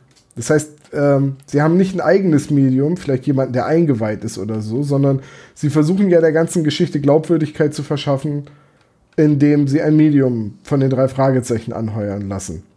Jetzt wissen sie ja aber gar nicht, mit welchen Methoden das Medium versuchen wird, den Geist anzurufen. Denn das Ouija-Brett ist ja offensichtlich die Idee der drei Fragezeichen. Und die Frauen wissen gar nichts davon, dass es mitgebracht wird. Absolut richtig. Und da bin ich auch drüber gestolpert, weil was hätten die denn jetzt gemacht, wenn jetzt die drei Fragezeichen einfach irgendjemand mit einer Glaskugel angebracht hätten? Ja, oder jemand, der aus dem Kaffeesatz liest Richtig. oder so. Ja. Äh, Vielleicht haben die einfach eine sehr schnelle Auffassungsgabe. Ja, aber Da auch muss, dann. da muss Dr. Jones wirklich sehr schnell geschaltet aber haben. auch ja. dann Ja. brauchst du ja irgendwelche Hilfsmittel. Jetzt beim Ouija-Brett, das war ja jetzt total dankbar für sowas, weil du das halt wirklich easy peasy manipulieren kannst. Aber was hätten die denn jetzt gemacht, wenn da eine Kugel aufgetaucht wäre? Was, was wollen sie denn da machen? Naja, ich meine, die hätten es dann vielleicht so gemacht wie beim Poltergeist zum Beispiel irgendwie. Das heißt, die machen da irgendwie eine Anrufung und dann macht Mrs. Jones einfach den Oberschenkel hoch und wackelt am Tisch. Oder eine Vase zerspringt oder etwas anderes passiert. Ja, trotzdem finde ich das nicht ganz zu Ende gedacht. Also sie hätten zum Beispiel das Ouija-Brett ja da haben können. Wie Aber man das es in einer so, solchen Villa meistens hat. Ja, Aber es ist schon die zweite Geschichte von André Marx, in der äh, die Bewohner einer Villa versuchen, eine Geistererscheinung zu faken. Ja. Nach dem Poltergeist. Das ist eigentlich eine sehr ähnliche Handlung zum Poltergeist. Vielleicht hat er da die ganzen Tricks verbaut, die er beim Poltergeist nicht verbaut hat. Ja, vielleicht. Kön- könnte sein, ja. So, jetzt hat Justus dann spontan die Idee, muss an, an Sokrates denken und äh, heuert Tante Mathilda ein. Und das ist eine Szene, ähm, diese Weigerung von Karin Linebeck, das zu machen, es ist so schön gespielt. Ja, mega cool. Das ist, das ist glaube ich, so in meiner Top-Liste von coolen drei Fragezeichen-Momenten, also in meiner Top 1000 ist das definitiv drin. Finde ich schön. Sehr Ich weit. mag- Ich Also mache keine Top-Listen deswegen, aber es ist auf jeden Fall einer der Momente, wenn du zu mir sagst, Villa der Toten, äh, auch im Vorfeld jetzt, habe ich gesagt, oh, ich weiß nicht mehr, welche Folge das ist. Und dann hieß es ja, ähm, hier diesem, ne, mit, mit, der, mit der Villa und Tante Mathilda als Medium, ach ja, die Szene, ach, das ist so großartig, auch wie auch das Morten dann auftritt und Tante Mathilda so ein bisschen den Hintern rettet. Ja. Großartig. Ich würde fast behaupten, dass das die beste Performance äh, von Karin Linewick als Tante Mathilda ist. Meinst du? Würdest Ja. du echt so weit gehen? Na, aber auf jeden Fall ist sie sehr, sehr weit vorne. Sagen wir mal so, man kann da auf jeden Fall sehr gut sehen, zu was Karin Lineweck imstande ist, wenn man ihr Screentime gibt. Weil, sind wir mal ehrlich, Justus Jonas rufen und ihn zusammenscheißen, das erfordert jetzt wenig schauspielerisches Können. Nein, aber im Krankenhaus, äh, ne, wo sie Ja, das ist, das ist aber eine Szene, liegt, ne? das ist aber eine Szene, die regt mich auch hart auf. Mit dem Schrank und mit dem, äh, wo, wo Naja, Justus im Krankenhaus anruft. Das war einfach nur, Entschuldigung, aber das war einfach nicht schön geschrieben. Und die, die besorgte Tante Mathilda beim leeren Grab oder beim Doppelgänger. Ja, Aber ja, ja, stimmt schon. Also sie hat wahrscheinlich hier die meiste Screentime überhaupt in allen drei Fragezeichen Folgen so bisher. Und das ist halt dann schön, weil sie halt hier auch, ähm, Tante Mathilda ist ja immer so forsch, ne? Entweder ist sie forsch oder sie ist besorgt. Aber hier lässt sie so ein bisschen die Deckung fallen und ist halt verunsichert und fragt nach und, ah, Justus, ja, wie jetzt und so. Das ist einfach, das ist einfach eine andere Tante Mathilda, die man da sieht. Ja. Mir gefällt die Szene aber auch sehr, sehr gut insgesamt, ist der ganze Auftritt von Mathilda und Morten in diesem Fall. Ja, das ist so eine, so ein cooles Zusammenspiel. Ja. Haben wir Stellt- übrigens beide vergessen vor- zu erwähnen im Cast, ne, dass sie dabei Ja, sind. gut, äh, ne, machen wir jetzt. Wir haben schon so oft über Andreas von der Meden und auch über Caroline weggesprochen. Ja. Aber stellt euch doch mal vor, so Tante Mathilda und Morten in so einem alternativen Universum haben die beiden zusammen das Detektivunternehmen. So ein bisschen wie Murder She Wrote. Ja, so, Äh, so Miss Marple und ihr, Er und ihr Chauffeur. Das wäre so, ah, das wäre so cool. Schade, schade, dass das nicht mehr geht. Naja, Rocky Beach eine andere Interpretation. Ich teaser das einfach mal so in den Raum. Falls Christopher das hören sollte, ne? Weißt du Bescheid? Ja. ähm, ja, Mortens äh, zurückhaltende Art gefällt mir sehr gut und aber auch die schnelle Auffassungsgabe, die er an den Tag legt, als er eben, wo Tante Mathilda eben nicht mehr weiß, wie sie sich rausreden soll, dass er da eben schützend äh, beiseite springt und Genau. eben Jetzt springen, jetzt springen wir aber ein bisschen vor, weil wir jetzt die ganze Seance und den Auftritt Mathilda unterschlagen. Ja, Ja, ich stimmt, ja. finde ich ehrlich gesagt gar nicht so schlimm. So in der Seance passiert ja gar nicht so viel. Sie haben halt das Ouija-Brett und ähm, bewegen dann, dann bewegt sich das Glas, dass ein Geist da ist und es ist natürlich der Geist von äh, Dora Mascarpone. Genau. Aber nicht nur der Geist ist da, sondern vor dem Fenster steht auch jemand. Den hat Morten gesehen. Den verfolgen sie dann, erwischen ihn aber nicht.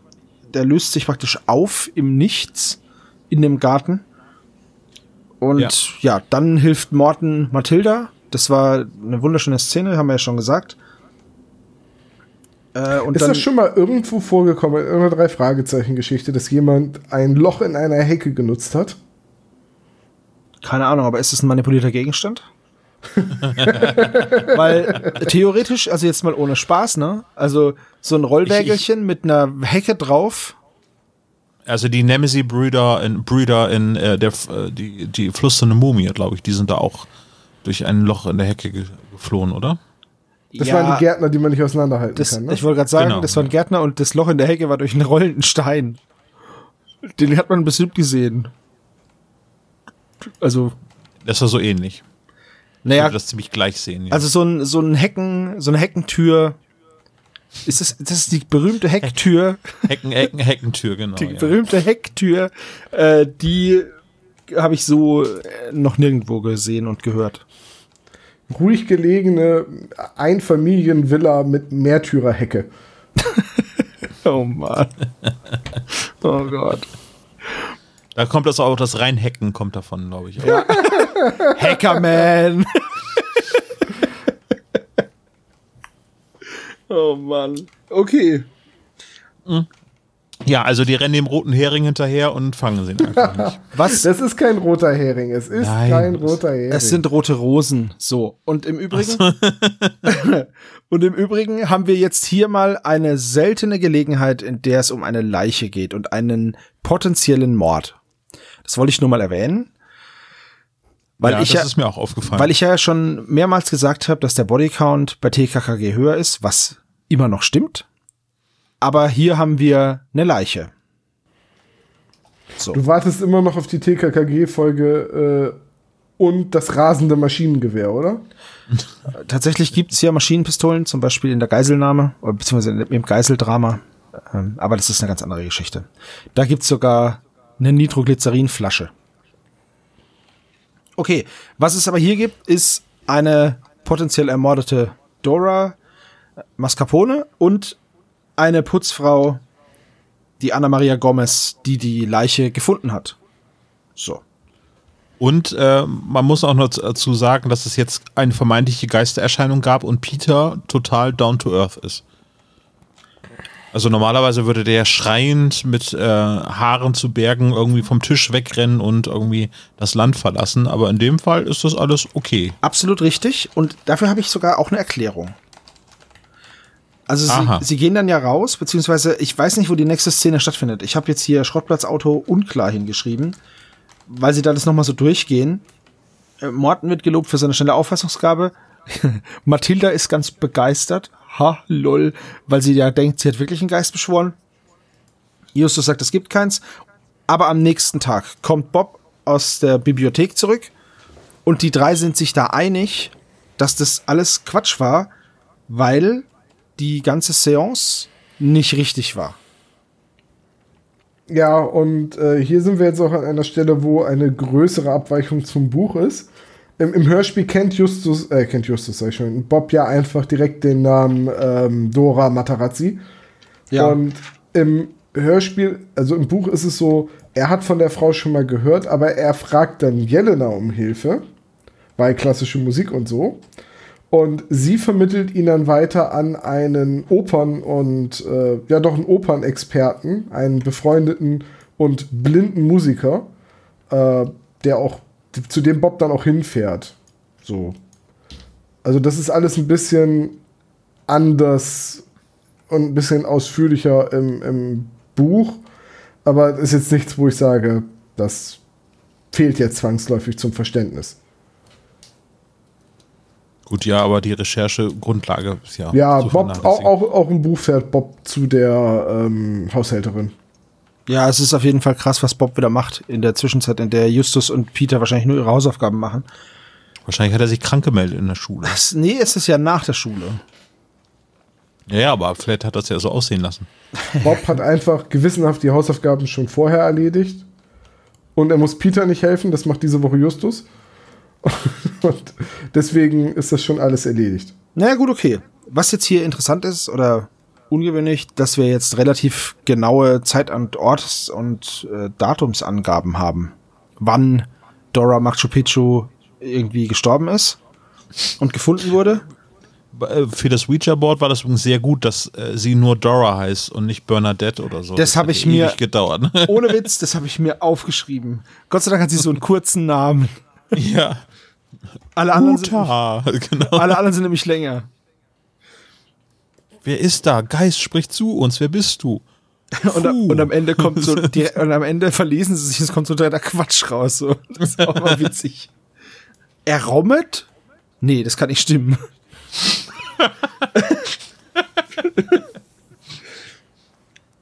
Genau, weil das so irgendwie so, so ein Kristallglas war, was einfach irgendwie ganz komisch die, Das, Licht gebrochen hat. das Licht gebrochen hat. Ja, und dann geht's abends wieder in die Villa. Diesmal ohne Mathilda, das Medium, aber wieder mit dem Ouija-Brett.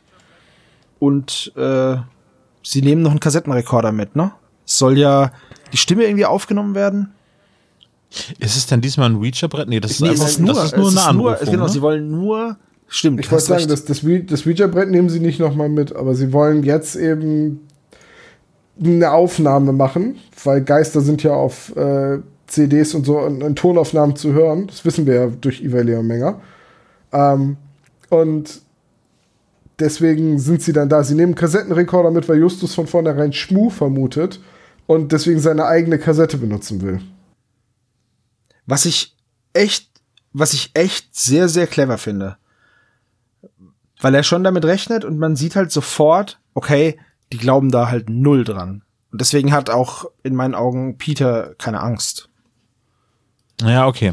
Ja, guter Punkt. Ich muss dabei äh, dran denken, dass es mal einen, oder dass es im 19. Jahrhundert viele Magier gab, die mit einem Trick auf der Bühne standen, bei dem sie auf sich schießen lassen und dann die Kugel mit dem Mund fangen und solche Sachen. Und äh, in den USA sind viele, viele von diesen Zaubershows daneben gegangen, weil dann im Publikum jemand aufstand und gesagt hat, catch this und mit seinem eigenen Revolver geschossen hat. Das wundert mich beides nicht für dieses Land. Vielleicht sollten manche Menschen in diesem Land öfter Zaubershows machen. So. Ähm, jetzt schleichen sie sich erstmal so ein bisschen um die Villa rum, suchen nach Fußspuren und werden dabei erwischt von der anderen Seite der Hecke. Werden richtig zusammengepfiffen von einer Mrs. Willow, die unangenehmer nicht sein kann als Nachbarin. Und auch wieder typisch USA, gleich holt mein Mann die Schrotflinte, weil ihr seid auf dem Nachbargrundstück. Ja, Ich, ich glaube übrigens, dass ein äh, Stand, your, äh, stand Your Own Sta- Ground Stand Your Ground Case, heißt das Gesetz, äh, Stand Your Ground Case äh, schiefgehen würde, wenn du jemandem auf dem Nachbargrundstück erschießt. Absolut. Du darfst nämlich nur einen gewissen Bereich äh, um dich herum als deinen Ground bezeichnen, beziehungsweise dein Anwesen. Naja, gut. Ähm, jedenfalls werden sie misstrauisch wegen der Nachbarin.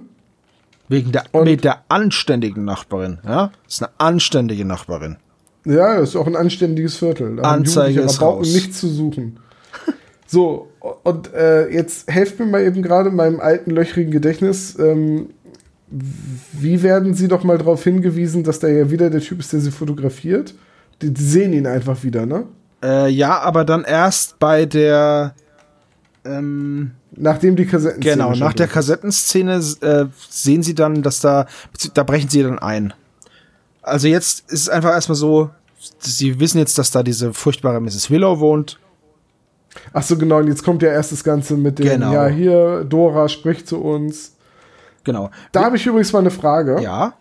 Okay, ja. Wie, wie haben Sie die Stimme der toten äh, Opernsängerin auf Kassette aufnehmen können, damit sie genau die passenden Dinge sagt? Ja, das habe ich mich auch gefragt. Ich kann mir das nur so vorstellen, dass sie vielleicht äh, So Soundschnipsel von einem Anrufbeantworter genommen haben. Also irgendwas- das- Nee, Was es heißt, heißt ja, dass mehrere hatten? Geräte gleichzeitig dort wohl im Einsatz sind. Von den, ich würde vermuten, dass die einmal äh, das Tape selber mit aufgenommen haben und dann noch eine andere Sp- Spur quasi. Die haben das dann vorher wahrscheinlich geprobt oder so mit dieser Anrufung, weil da sagen die drei Fragezeichen ja nichts. Aber woher haben Sie die Stimme von der verstorbenen Opernsängerin ja, dafür? dass sie die Das war doch richtige irgendjemand anders, das wissen die doch nicht, wie die klingt. doch aber aber äh, die Mrs. Adams weiß es doch. Richtig. Die die Mädels sind sich ja alle einig und die Eloise soll ja hinters Licht geführt werden und die sagt, das ist sie. So und jetzt ist die Frage, woher, also wenn jetzt einer von, wenn jetzt irgendjemand mir eine Stimme vorstellen würde und sagen würde, ja, das ist jetzt Tom, dann wüsste ich genau, nee, das ist er nicht. So. Und jetzt, woher haben die denn diese Schnipsel? Ich kann mir das halt nur so vorstellen, als Opernsängerin, dass sie vielleicht geprobt hat und es mitlaufen hat lassen und dann halt auch noch, wenn jetzt Freundinnen da war, dann haben die halt da gequatscht und dann hatten sie halt Bänder, auf denen die Stimmen waren. Zum Beispiel. Und dann haben sie es rausgeschnitten, so wie beim ich hab's- Vollplayback-Theater. Ich habe es mir dann halt wirklich mit irgendwie, weiß ich nicht, einer Kassette aus dem Anrufbeantworter oder so hergeleitet, weil ja, ich bin es. Das könnte ja auch etwas sein, das sie vielleicht wirklich mal am Telefon gesagt hat. So. Ja, ein guter Punkt. Übrigens, äh, das ganze Kartenhaus kann auch an dieser Stelle einfach so in sich zusammenfallen. Wäre das Aufnahmegerät, was Justus mitgebracht hätte, ein hochwertiges Gerät, dann hätte das gar nicht funktioniert. Hätte, also wäre das ein anständiger Lautsprecher gewesen, anstatt Stimmt, irgendwie diese ja. alte Blechbüchse. Dann hätte Justus gesagt, hier, spiel das mal kurz ab hier. Ich mach mal meinen Bluetooth-Lautsprecher an. So klingt das jetzt. Meine Boombox. Meine, meine, Meine meine, Boombox Tony-Box, so. ich setze jetzt hier oben einfach Genau. meinen. ja. Ich habe mir einen digitalen Equalizer hier in Audacity für kostenlos besorgt. Irgendwie, das gab es 2004 schon. Und dann Hacker, Ja, auch, auch da äh, war, war das sehr dünn, das Eis, was diesen Plan angeht. So. Also ich sag mal so, der steht dem Plan mit entsprechenden Puppen in nicht so viel nach. Weil der auch so viele Möglichkeiten hat, wo es scheitern kann, nämlich bei jeder Gelegenheit, wo die beiden Täterinnen mit den drei Fragezeichen agieren. Ja. Also da ist wirklich, die haben ein Dusel von vorne bis hinten. Das ist wirklich unverschämt, was die ein Glück haben. Ja, im Gegensatz zu Dora stolpern sie die Treppe hoch. Na, ich weiß nicht. Also ja, der Plan hätte schief gehen können, aber nur weil dann auf der Kassette nicht zu, zu hören ist, weil Justus sagt, nee, wir spielen das auf meinem Gerät ab und äh, ist mir egal. Also als guter Betrüger würdest du an der Stelle, wenn du merkst, ja Mist, ich habe jetzt keine Begründung mehr, warum wir das zwangsläufig in mein Abspielgerät reinpacken müssen, würdest du an der Stelle deinen Plan anpassen müssen und einfach sagen, ja gut, dann weiß ich nicht, war der Geist vielleicht gerade indisponiert, war auf Toilette. Oder sie hätten natürlich simultan gleichzeitig Play drücken können und dann hätten einfach nur das Geistergeräusch gehört, ja. Oder so, aber gut, das wäre nun wieder, das wäre doch wieder sehr gewagt. Aber man hätte ja einfach sagen können, okay, die, die Idee war gut, hat nicht geklappt und dann überlegen sie sich einen neuen oder haben noch eine, eine, eine- Ausweichstrategie. Weißt du, so Ja. halt, äh, guck mal da hinten und dann wirfst du schnell eine Tasse. Ja, äh, also im Prinzip ist es einfach nur auf die schnelle Auffassungsgabe der beiden Damen irgendwie ausgelegt. Ja, also die Dr. Jones hat halt sehr viel kriminelle Energie. Wie fast alle Akademiker bei den drei Fragezeichen. Ja. Ist ja auch Dr. Clarissa Franklin, oder? Genau. Ja. Ja. Ja, So, so jetzt. dann Analyse in der Zentrale, ne? Ja, genau. Ja, genau, Justus, genau. Äh, Peter und Bob nehmen die Kassette mit, analysieren das und kommen zu dem Schluss, das ist alles Quatsch. Keiner von denen glaubt daran und daraufhin brechen sie dann tagsüber in das Haus oder in die Villa ein, haben sich vorher versichert, dass keiner da ist und ja, durchforschen jetzt die Räumlichkeiten und finden da eine Testamentsänderung. So. Und zwar, dass Dora das Haus an Bernadette vererbt hat und nicht an Eloise. Und in dem Moment, wo sie halt in dem Haus über diesem Testament stehen, blitzt's. Und äh, Ja, dann war es halt kein Gewitter, sondern sie wurden fotografiert. So, und dann verfolgen sie denjenigen ja ab durch die Hecke. Oh Gott. Wer von denen isst den Ähm. Keks? Der Keks ist Dreck. Ich mag Aber- den Keks. Aber so eine, eine ganz blöde Frage jetzt, ne? Wer von Ja, euch das will ja- das Bügeleisen sein? Ich bin das Auto. Das ist ja Mr. Willow, den sie da verfolgen. ja. Und äh, der macht, hat ja auch sein Fotolabor und macht heimlich Fotos von der Opernsängerin. Ja. Genau. So, ähm. Frage. Wo ist der, als sie dann bei ihm einbrechen, um diese Fotos zu entdecken? Ja, er rennt ja weg und muss dann zu seiner Frau. Er hat ja jetzt dieses liederliche Weibstück Dora jahrelang fotografiert. Äh, warum er jetzt überhaupt so doof ist und ein Foto macht und sich damit verrät, weil das kann der ja nicht immer so gemacht haben, sonst hätte Dora ja gemerkt. Oder sie ist dermaßen verrucht, dass sie einfach sagt, ja, ich weiß das zwar, aber mach du mal. Nee, wahrscheinlich hat er immer die Fotos gemacht, hatte gleichzeitig aber so ein Metallblech dabei und hat damit noch ein Donnern imitiert. Ja. Und dann hat sie sich nie gewundert, warum das so oft gewittert. Ja, genau. Und dann sind die Rosen immer kaputt ge- Gewitter. Sind die Rosen immer kaputt gegangen, weil sie gedacht hat, es regnet, aber es war nie was.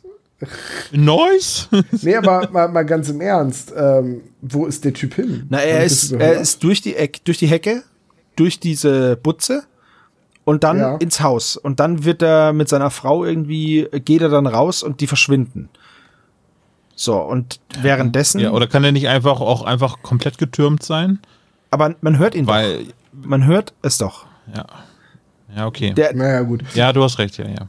und dann, Aber gut, die beiden fahren dann ähm, weg.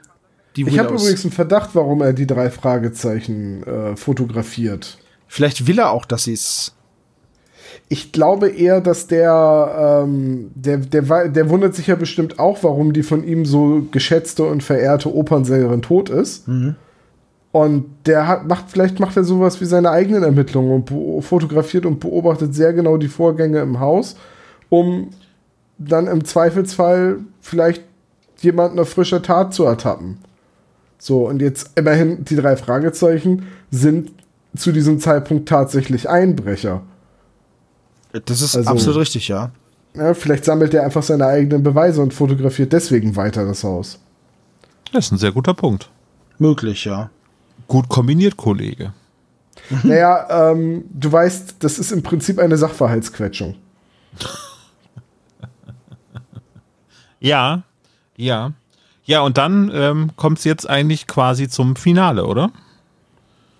Prinzipiell schon, ja. Ja, und da weiß ich auch nicht. Also, Ja, da, Da, da sind, da da sind verliert mich die Geschichte. Aber so vielleicht sollten wir ganz kurz auch. noch, bevor wir zum Finale kommen. Äh, Ja. Es ist noch wichtig, dass wir die Motivation haben, denn es werden zwei Bilder beschrieben. Ne? Einmal Dora, die mit Dr. Jones, beziehungsweise Mr. Dr. Jones herumknutscht. Und einmal ähm, Mrs. Adams, die Dora anschreit. Sodass jeder auch ein Motiv hat. Ja, gut. Mrs. Adams. Welches Motiv hat Mrs. Adams? Ja, das haben wir vorhin, da sind wir da ein bisschen drüber weggegangen. Äh, Mrs. Adams hat laut Mrs. Willow vor 20 Jahren, äh, beziehungsweise Dora hatte vor 20 Jahren eine Affäre mit dem Mann von Mrs. Adams, mit Mr. Und, da, Adams. und dann Nee, nee, hatte nee. sie auch noch eine Affäre mit dem Mann von Mrs. Jones. Richtig. Okay. Wow. Ich sag ja, das ist ein liederliches Weibsbild. Ja. Ja, Gut, also auf jeden Fall, Justus hat es natürlich schon gecheckt, ne? So. Und ruft natürlich in seiner altbekannten Klugscheißerart alle zusammen.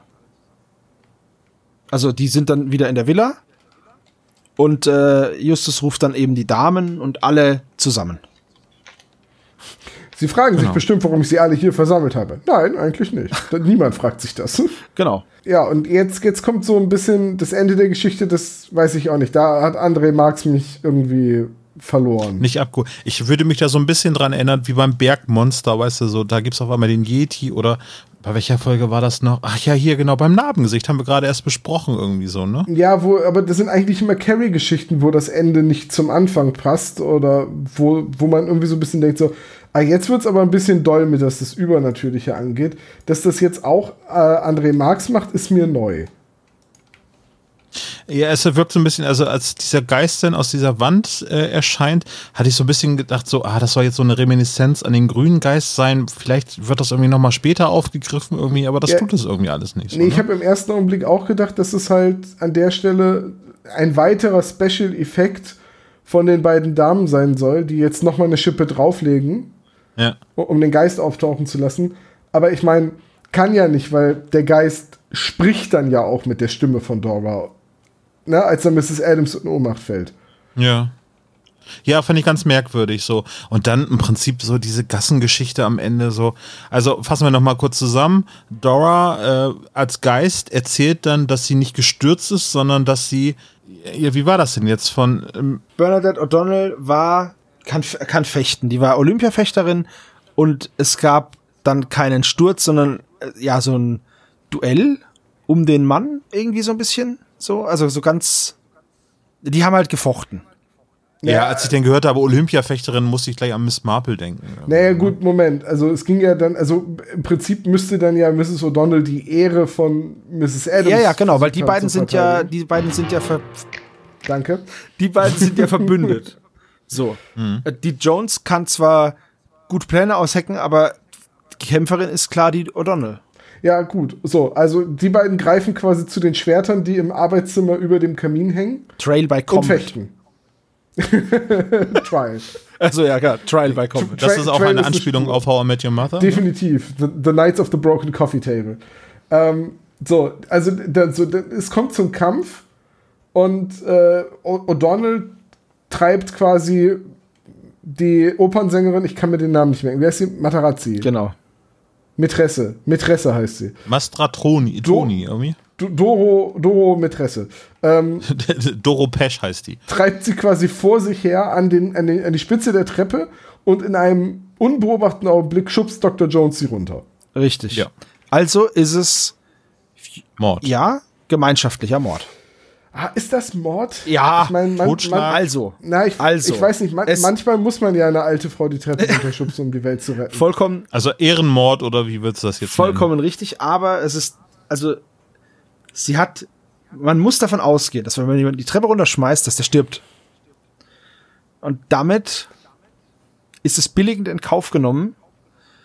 Und, naja. Aber ist das nicht einfach nur Totschlag in dem Augenblick? Weil sie schubst sie ja nicht mit der Intention, Also- die Treppe runter sie umzubringen, sondern sie schubst, schubst sie ja mit die Treppe runter in der Intention, den Kampf zu beenden. Das, und das Was ist, sie es gilt halt, letztendlich auch tut. es gilt halt, äh, da müsste man jetzt die Motivlage genauer ergründen. Geht's jetzt um niedere Beweggründe, Rache, irgendwelche Gier oder was? Weil dadurch wird ja ein Mord bestimmt durch, das, durch die Mordmerkmale. Ja. Ja, ist Na halt wieder gut. so eine moralische Frage von André Marx, wie er auch schon beim versunkenen Dorf zum Beispiel, okay, die kommt erst danach, aber von uns jetzt von der Chronologie her, von der Besprechung her, ist es halt wieder so eine moralische Frage, ist es jetzt Mord oder ist es beim Labyrinth der Götter, ist es dort, ist es ein Mord gewesen, wo einfach irgendwie Gras über die Sache wachsen soll? Labyrinth über die Wache. Das wird ja nicht beantwortet, ne? Das ist halt wieder eine Folge, wo am Ende so ein, darüber nachgedacht werden soll. Und da hätte ich es jetzt auch geschickt gefunden, wenn einfach mal jemand den Geist von Dora fragt, ob das jetzt Mord war oder nicht. Aber Ja. sta stattdessen leisten sich ja die drei Fragezeichen und die beiden alten Damen eine handfeste Rangelei. So in bester Krimse-Buster-Manier werden hier die judo gerangelt. Was jetzt kommt, ist gar nicht schlimm. Das, ja, das äh, ist irgendwie eine, eine Reminiszenz an das Narbengesicht, Eine oder? Das jetzt Rangeliszenz, genau. Rangeliszenz. Jetzt, jetzt packen sie vier Fäuste für ein Halleluja, ne? Justus, Peter, Bob, das Trio mit vier Fäusten. Ähm, ja.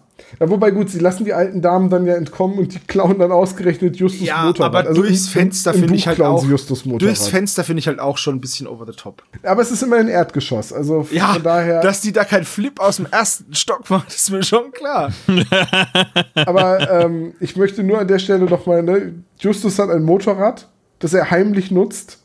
Und jetzt wird das geklaut von den beiden Damen, die damit zum Flughafen fahren. Wie großartig ist das denn? Also es fehlte noch so ein bisschen die Musik. Meine Oma fährt im Himmelschen Motorrad. So ein Meine bisschen Oma ist- ist, eine alte Klimasau. Du. Ist so ein, ist so ein bisschen Thelma und Louise auf zwei Rädern. Wahrscheinlich kanntet ihr das beide schon. Meine Oma ist eine Klimasau, Ja. aber Kannst du das nicht? nee. Äh, wann, wann, wann hast du denn davon mit, äh, erfahren? Ich glaube, Olaf kennt den Zusammenhang nicht mit dem Shitstorm, der aus diesem Offenbar. Fridays Das for ist Future Ja, Lied entstanden ist. das war ja War das von Extra 3 was, oder? Nee, das war. Ach, war das? Ach, doch, Nein, doch, doch. Ich, äh, Entschuldigung. Ja, ja, ja, das war der Radiobeitrag, ne? Nee, Fernsehen, aber da musste Tom Bure sich doch noch entschuldigen bei allen. Ja, ja, ja, ja. Entschuldigung. Genau, Meine Oma gefragt ist nämlich äh, kein Klimasau. Mein Opa war Soldat und sonst nichts. Ja, ja, Entschuldigung, das vergaß ich irgendwie. Aber es war halt schon wieder so weit weggedrängt aus meinem Kopf. Aber jetzt ist es wieder da. Ja, danke für die Aufklärung. ich pack das trotzdem mal mit in die Shownotes rein, ne? Bitte. Äh, so, also die drei Fragezeichen. Rennen den beiden alten Damen hinterher, äh, können allerdings ne, gegen das Motorrad nicht viel ausrichten, weil die sind halt einfach schneller. Und Ja. zum Glück verdient sich aber Morten als Gärtner ja immer etwas dazu und ähm, mäht durch einen lustigen Zufall gerade bei den Nachbarn Rasen. Ja. So, das, das fand ich auch ein bisschen over the top, dass, dass Morton ein Nebeneinkommen hat, wird ja eigentlich nie erwähnt. Ich meine, der hat ja so, so viel Zeit, dass der gegen sich selbst Schach spielt. Naja, aber als Fahrer verdienst du auch nicht so viel. Ja, das ist schon okay. Aber m, also, als- es ist halt als- wieder eine neue Facette, die Morton bekommt. Das ist da auch legitim. Nicht Als- nur, dass er kriminelle Verwandtschaft hat. Aber als Regisseur, äh, als Regisseur, wie komme ich denn auf Regisseur? Ich meine, als Edelchauffeur verdienst du doch wahrscheinlich genug Geld, dass du nicht nebenher noch Gärtnertätigkeiten übernehmen musst. Alleine, alleine schon das Schweigegeld, was du alles mitkriegst, was du gar nicht wissen sollst. Naja, da interpretiert er jetzt ja sehr viel rein. Also er ist Gärtner und er ist da jetzt zufällig. Das ist doch in Ordnung. Gut. das ist noch in Ordnung. Dass dann als einzige, also dass der Rolls Royce dann nicht da ist, ist auch irgendwie klar. Äh, Ja. immer, immerhin ist er da ja in seinem anderen Job. Äh, dass sie dann das Motorrad auf dem Aufsitzrasenmäher verfolgen, ist jetzt wieder so eine Sache, wo ich gedacht hätte, das ist hoffentlich im Buch anders. Vor allem, Ja. vor allem, ich, die haben den Rolls ja eigentlich dabei. Und nur weil Morton nicht die passenden Schuhe zur Hand hat, nehmen sie jetzt den Mäher. Das ist totaler Quatsch. Weil in der einen Folge von den drei Fragezeichen, ich weiß nicht mehr welches war, steigen sie doch auch mit dreckigen Schuhen in den Rolls. Ja. Ja. Oder sogar mit dreckigen Klamotten. Und jetzt macht er Ja, da so ein. aber du willst ja nicht immer wieder die gleiche Szene machen irgendwie so. Das nutze ich dann Ja, auch okay. ab.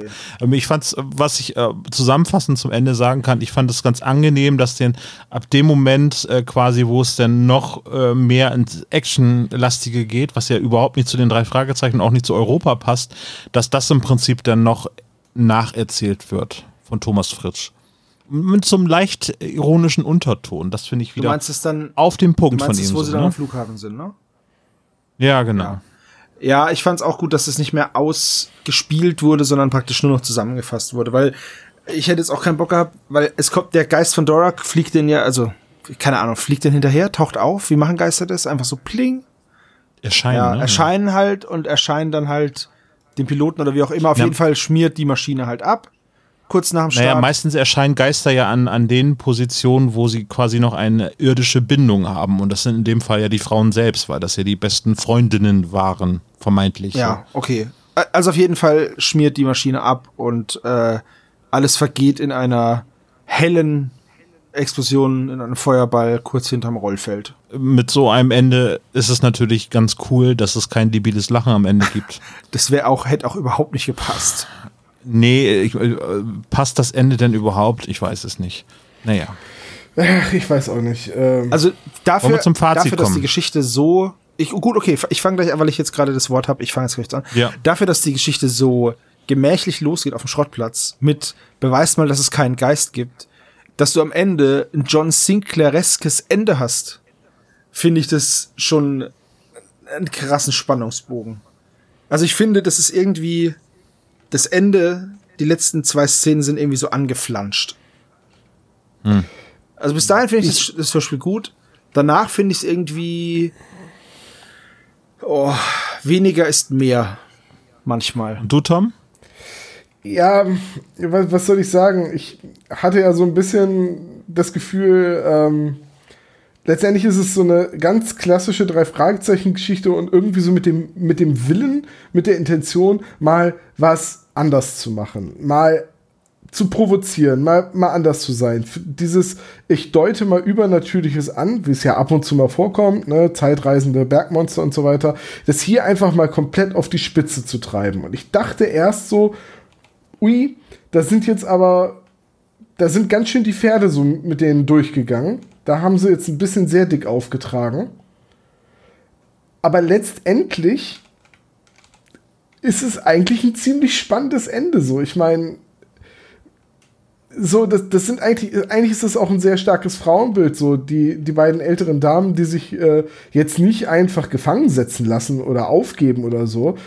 Nee, die sind selbstbestimmt. Die sagen jetzt so, wir nehmen jetzt so Selma und Louise mäßig unser Schicksal in die Hand und wir hauen ab. Und wir haben uns darauf vorbereitet. Wir haben ein- einen Plan, der, der uns eine Flucht ermöglicht. Ne? Wir haben ein Flugzeug bereitgestellt am, ha äh, am Flughafen. Das, das ist halt, das, das ist schon. Also auf dem Niveau sind die Bösewichte bei den drei Fragezeichen aber selten. Und so ruchlos sind sie auch selten. Ich meine, vielleicht jetzt Mann ohne Kopf. Die alte Dame, die die drei Fragezeichen da in der Garage ersticken will. Ja? Ähm, Ja. Von daher hast du hier eigentlich schon, ja, ich, ich würde sagen, das war 2003 der Versuch, die Serie ein bisschen zu emanzipieren von dem klassisch kindlichen äh, und am Ende gibt's nichts Übernatürliches und äh, es gibt Kirschkuchen auf der Veranda und alle lachen. Und, und in der Hinsicht finde ich den Schritt eigentlich mutig. Ja, okay. Ich meine, es ist dann ja offensichtlich bei den Fans nicht angekommen, äh, sonst hätte man das durchgezogen. Und das hat man ja nicht. Aber ihr wisst, was ich meine. Also ich kann mich äh, bei äh, euch beiden anschließen. Im Prinzip merkt man so, dass der Versuch, oh, wir wollen jetzt mal was anderes machen. Es gibt weibliche Bösewichte. in dem Fall, äh, die auch gleichzeitig Auftraggeber sind und ähm, einer der besten Auftritte von Karin Linewig als Tante Mathilda oder beziehungsweise sollte man lieber sagen, man weiß es ja nicht, was noch möglich wäre mit Tante Mathilda, aber auf jeden Fall ist äh, der Auftritt von Tante Mathilda sehr, sehr gelungen. So am Ende, ich würde jetzt, ja, ich weiß auch nicht. Ich bin da so hin und her gerissen. Vielleicht ist es jetzt mal was anderes, irgendwie so ein, äh, es ist besser als der endlose Monolog von Justus, der dann sagt, aber hier, äh, das ist auch gar nicht alles wahr, sondern es gibt diesen Denkanstoß mit dem Mord oder eben Nicht-Mord, ob es jetzt totstark ein Unfall war oder einfach nur aus dem Affekt heraus. Das wird halt so ein bisschen offen gelassen. Aber das Ende, dass es dann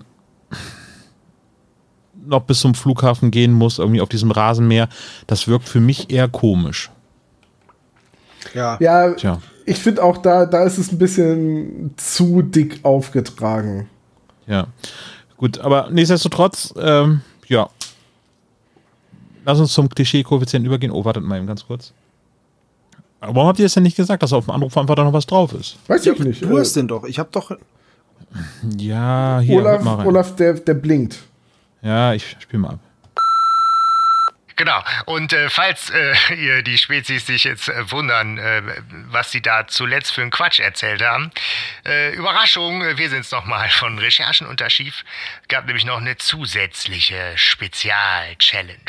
Liebe Spezialgelagerte, entwerft ein alternatives Ende der Villa der Toten und tut in der Besprechung so, als wäre das das normale Ende. Bleibt von uns eigentlich nur nochmal ein lieber Gruß am Ende. Super cool, irgendwie im, im persönlichen äh, Kontakt. Gerne wieder. Liebe Grüße an die Community da draußen. Ja, also wirklich viele Grüße. Es ist schön mit euch zusammen eine Kooperation zu wahren. Äh, ja. Ähm, gut, ähm, Ja, Dann Das- spule ich dann mal ja, zurück. bitte. ja, spul mal, mal zurück. das war ja- spul mal.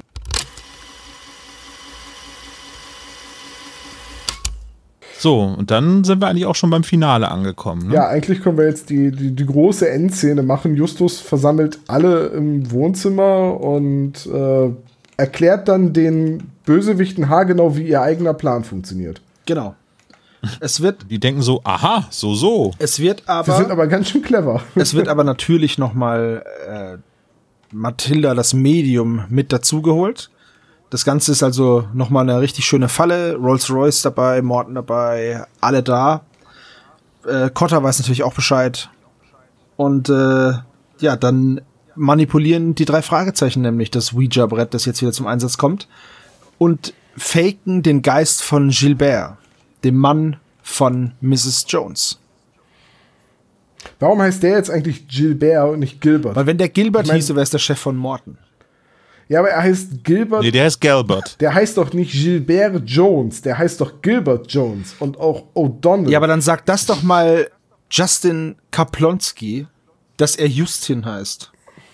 wer, wer ist denn Justin Kaplonski? Das ist genauso ein Name wie Gilbert Jones. Äh, Anna-Maria Gourmet arbeitet ja auch als Putzfrau in dem Haus. Richtig. Ach, Mann. Und äh, als ähm, Gut, okay, akzeptiert. Mrs. Er heißt, O'Donnell er heißt irgendwie aufzählt. Gilbert Jones. genau. Vielleicht hat er Franco viele Eltern. Das könnte Das weiß sein, man dass doch er nicht. Kanadier Oder ist. genau, er ist Kanadier und deswegen. Allgemein bei den drei Fragezeichen tauchen immer sehr wenig Kanadier Waren auf. die ne? schon mal in Kanada? War nicht Ja. das Schneerennen, äh, das Hundeschneerennen? Ja, das war das doch- Einzige, ne? Im Yukon war das. Das war teilweise in Amerika und teilweise in Kanada. Ich wollte sagen, das war eigentlich, äh, ja. Aber Kanada Genau. gäbe noch mal ein bisschen was her, ne? Ach, das Ja, sind die Leute Abenteuer alle so nett, da gibt's gar keine Verbrechen. So, stimmt, da sind die Türen noch immer offen, da braucht Peter sein Dietrich gar nicht. Keiner hat eine Knarre, der Bösewicht hat nie eine Knarre, der Bösewicht hat Ahornsirup. Der, der Bösewicht hat ein schlechtes Gewissen.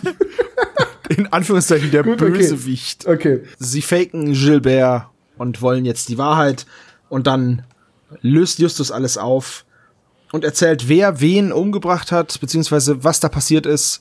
Nämlich, Ja, dass es tatsächlich Just- ein Treppensturz war. Justus haut auf den Tisch, schreit, er will die Wahrheit und Mrs. O'Donnell sagt zu ihm, er würde die Wahrheit doch gar nicht ertragen. Mit den Erbsen wäre er auch zufrieden, aber naja. Ja, so, also, ähm, ich versuche das mal richtig zusammenzufassen. Mrs. Jones war im Haus, als Mrs. Adams und die Opernsängerin sich gestritten haben.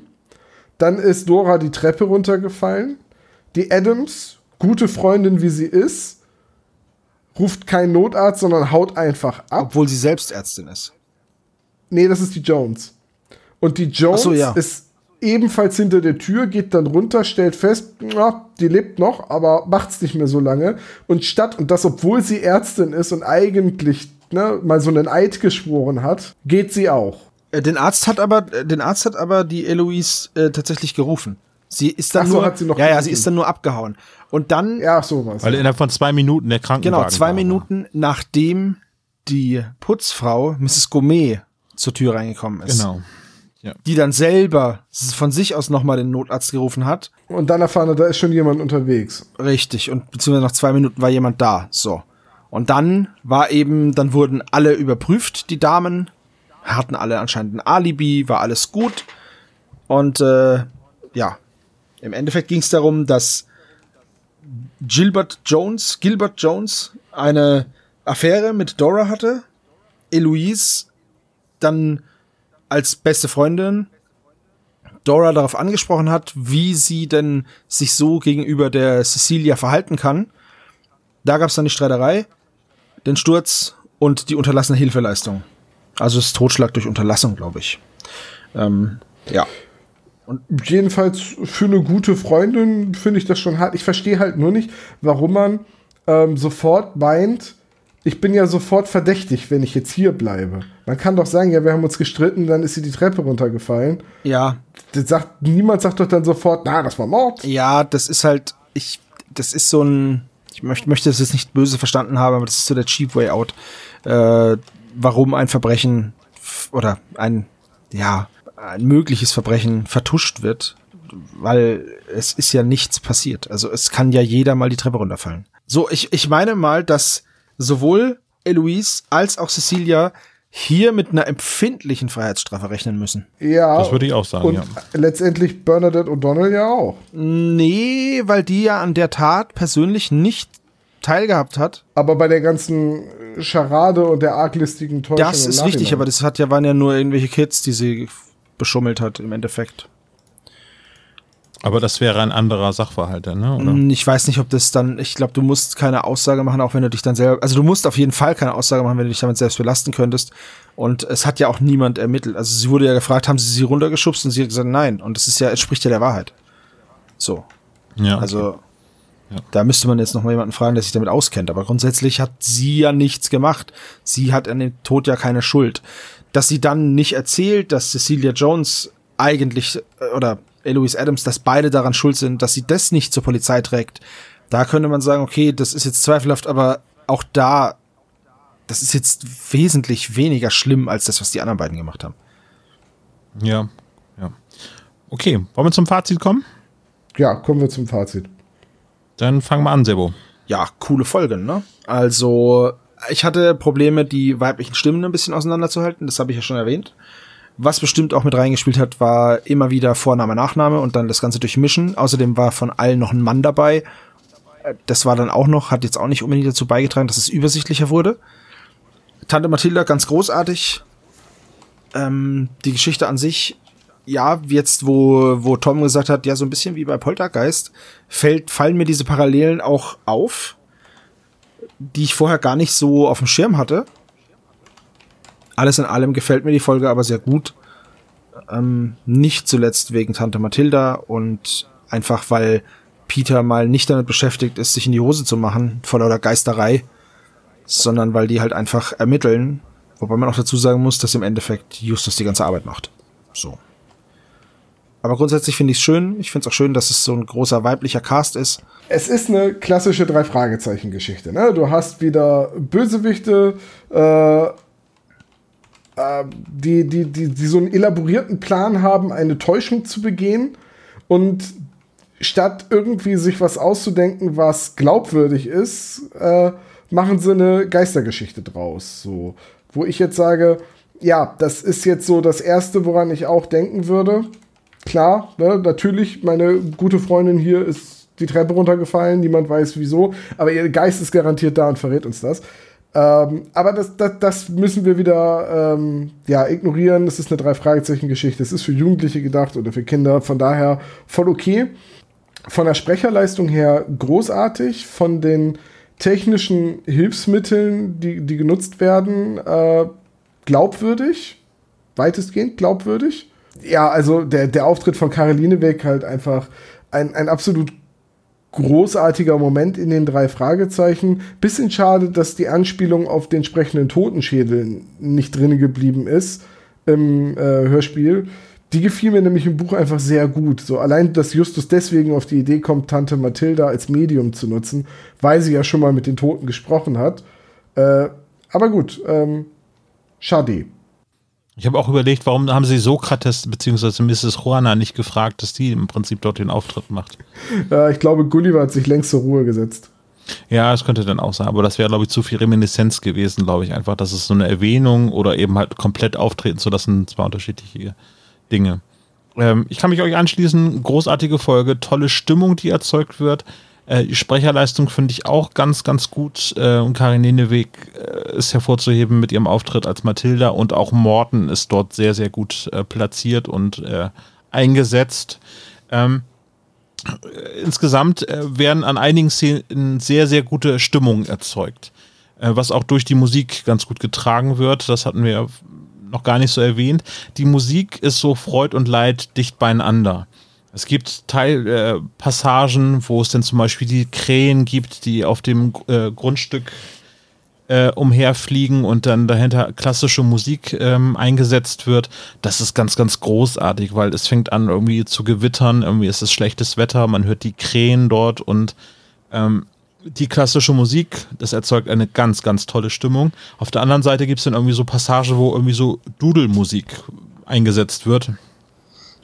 Und da fand ich dann irgendwie so, man denkt so, ich habe so gute Szenen da jetzt gerade drin gehabt, warum muss das jetzt gerade hier so abgewertet werden? Ja, nichtsdestotrotz, interessanter Fall. Ich mag diesen umgekehrten Ansatz, ähm, dass sie eben beauftragt werden, äh, findet mal raus, dass es nicht spukt, weil die eigentliche Prämisse fast aller drei Fragezeichen Folgen mit äh, einem mysteriösen Ereignis sind halt genau umgekehrt. Man findet heraus, äh, warum es hier spukt und nicht findet heraus, warum, warum es hier nicht spukt. Ähm, also unter diesem Vorsatz ist wahrscheinlich auch dieser Roman entstanden.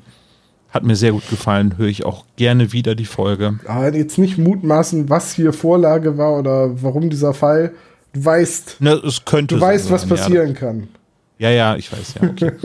äh, dann lassen wir das mal weg irgendwie. Also ich fand äh, die Idee, dass äh, das umgekehrt aufgezogen wird, eben, dass man eben beweisen soll, dass es nicht spukt, fand ich ganz, ganz spannend und das hat mich dann sofort abgeholt und hat mit den Einstieg in diese Folge sehr, sehr angenehm gestaltet. Ja. Ja. Ähm, Zeit wollen wir zum Klischee-Koeffizienten übergehen? Ja, ich bitte darum. Zeit für den altbewährten Klischee-Koeffizienten. Na, so altbewährt ist er noch nicht, aber der neue Klischee-Koeffizient geht es in eine neue Runde. Ich ja, glaub, der ist jetzt, jetzt auch schon, den haben wir jetzt auch schon wieder bei drei oder vier Folgen verwendet. Wird eigentlich mhm. Zeit, dass wir den noch Da das eine andere Marx-Folge ist, ist das ein wiederkehrender Elemente-Koeffizient. Entschuldigung, du hast recht, ja. Genau, wiederkehrend äh, als Element ist, dass die drei Fragezeichen natürlich, um weiter zu ermitteln, auch äh, mal einbrechen. Das tun sie an dieser Stelle mit 15 Punkten. Einmal. Und sie werden natürlich sofort für Einbrecher gehalten, was ja auch stimmt. Das gibt 10 Punkte. Außerdem wollen die drei Fragezeichen sich jemanden schnappen, nämlich den türmenden Mr. Willows. Und es gibt auch. Willow heißt ja, glaube ich. Entschuldigung, ne? Willow. Das gibt auch 25 Punkte.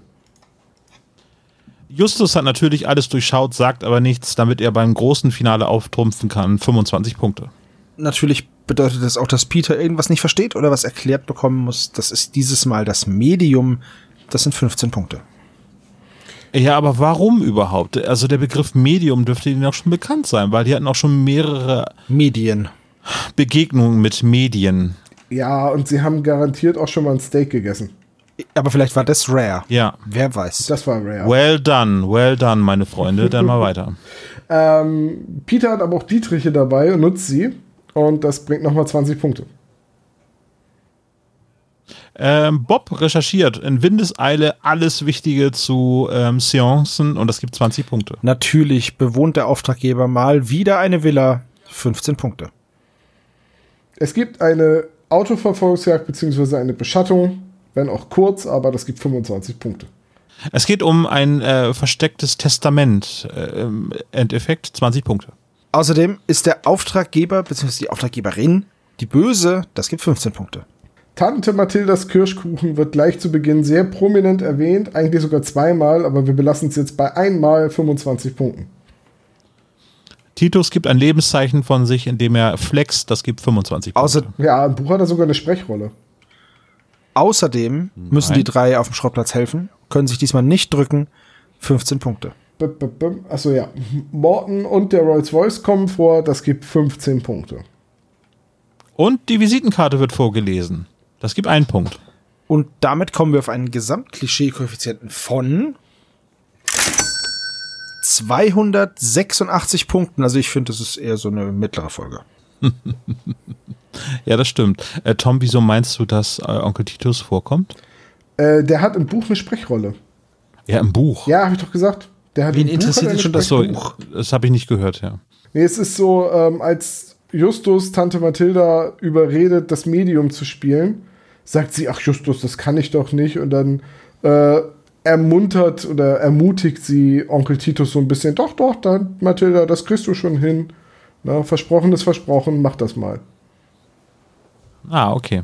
Aber ne, für, für den Satz extra, für diese eine Ja. Szene. Ja, Wobei ich das wünsche mir ja mehr Onkel Titus und Tante Mathilda. Also, die, die sollten nicht rausgestrichen werden aus den Hörspielskripten. Ich weiß auch nicht, wie es euch geht, aber wenn die nicht da sind, dann fühlt sich der Schrottplatz immer so ein bisschen an, als würde er Justus gehören und als Ja, ich würde weiß, der da was du schon alleine meinst. leben. Ja, ich weiß, was du damit meinst. Als wäre er King of Kotlet da. Das, Ja. das, das Gefühl habe ich auch manchmal. Irgendwie braucht man die so als regelnde Instanz, habe ich das Gefühl. Ja, okay. Ja, ja, ist was Wahres dran, ja. Na gut, äh, haben wir Werbung? Ein Wort von unseren Sponsoren. Das Quiz wird präsentiert von Snyders Spukweg 3000.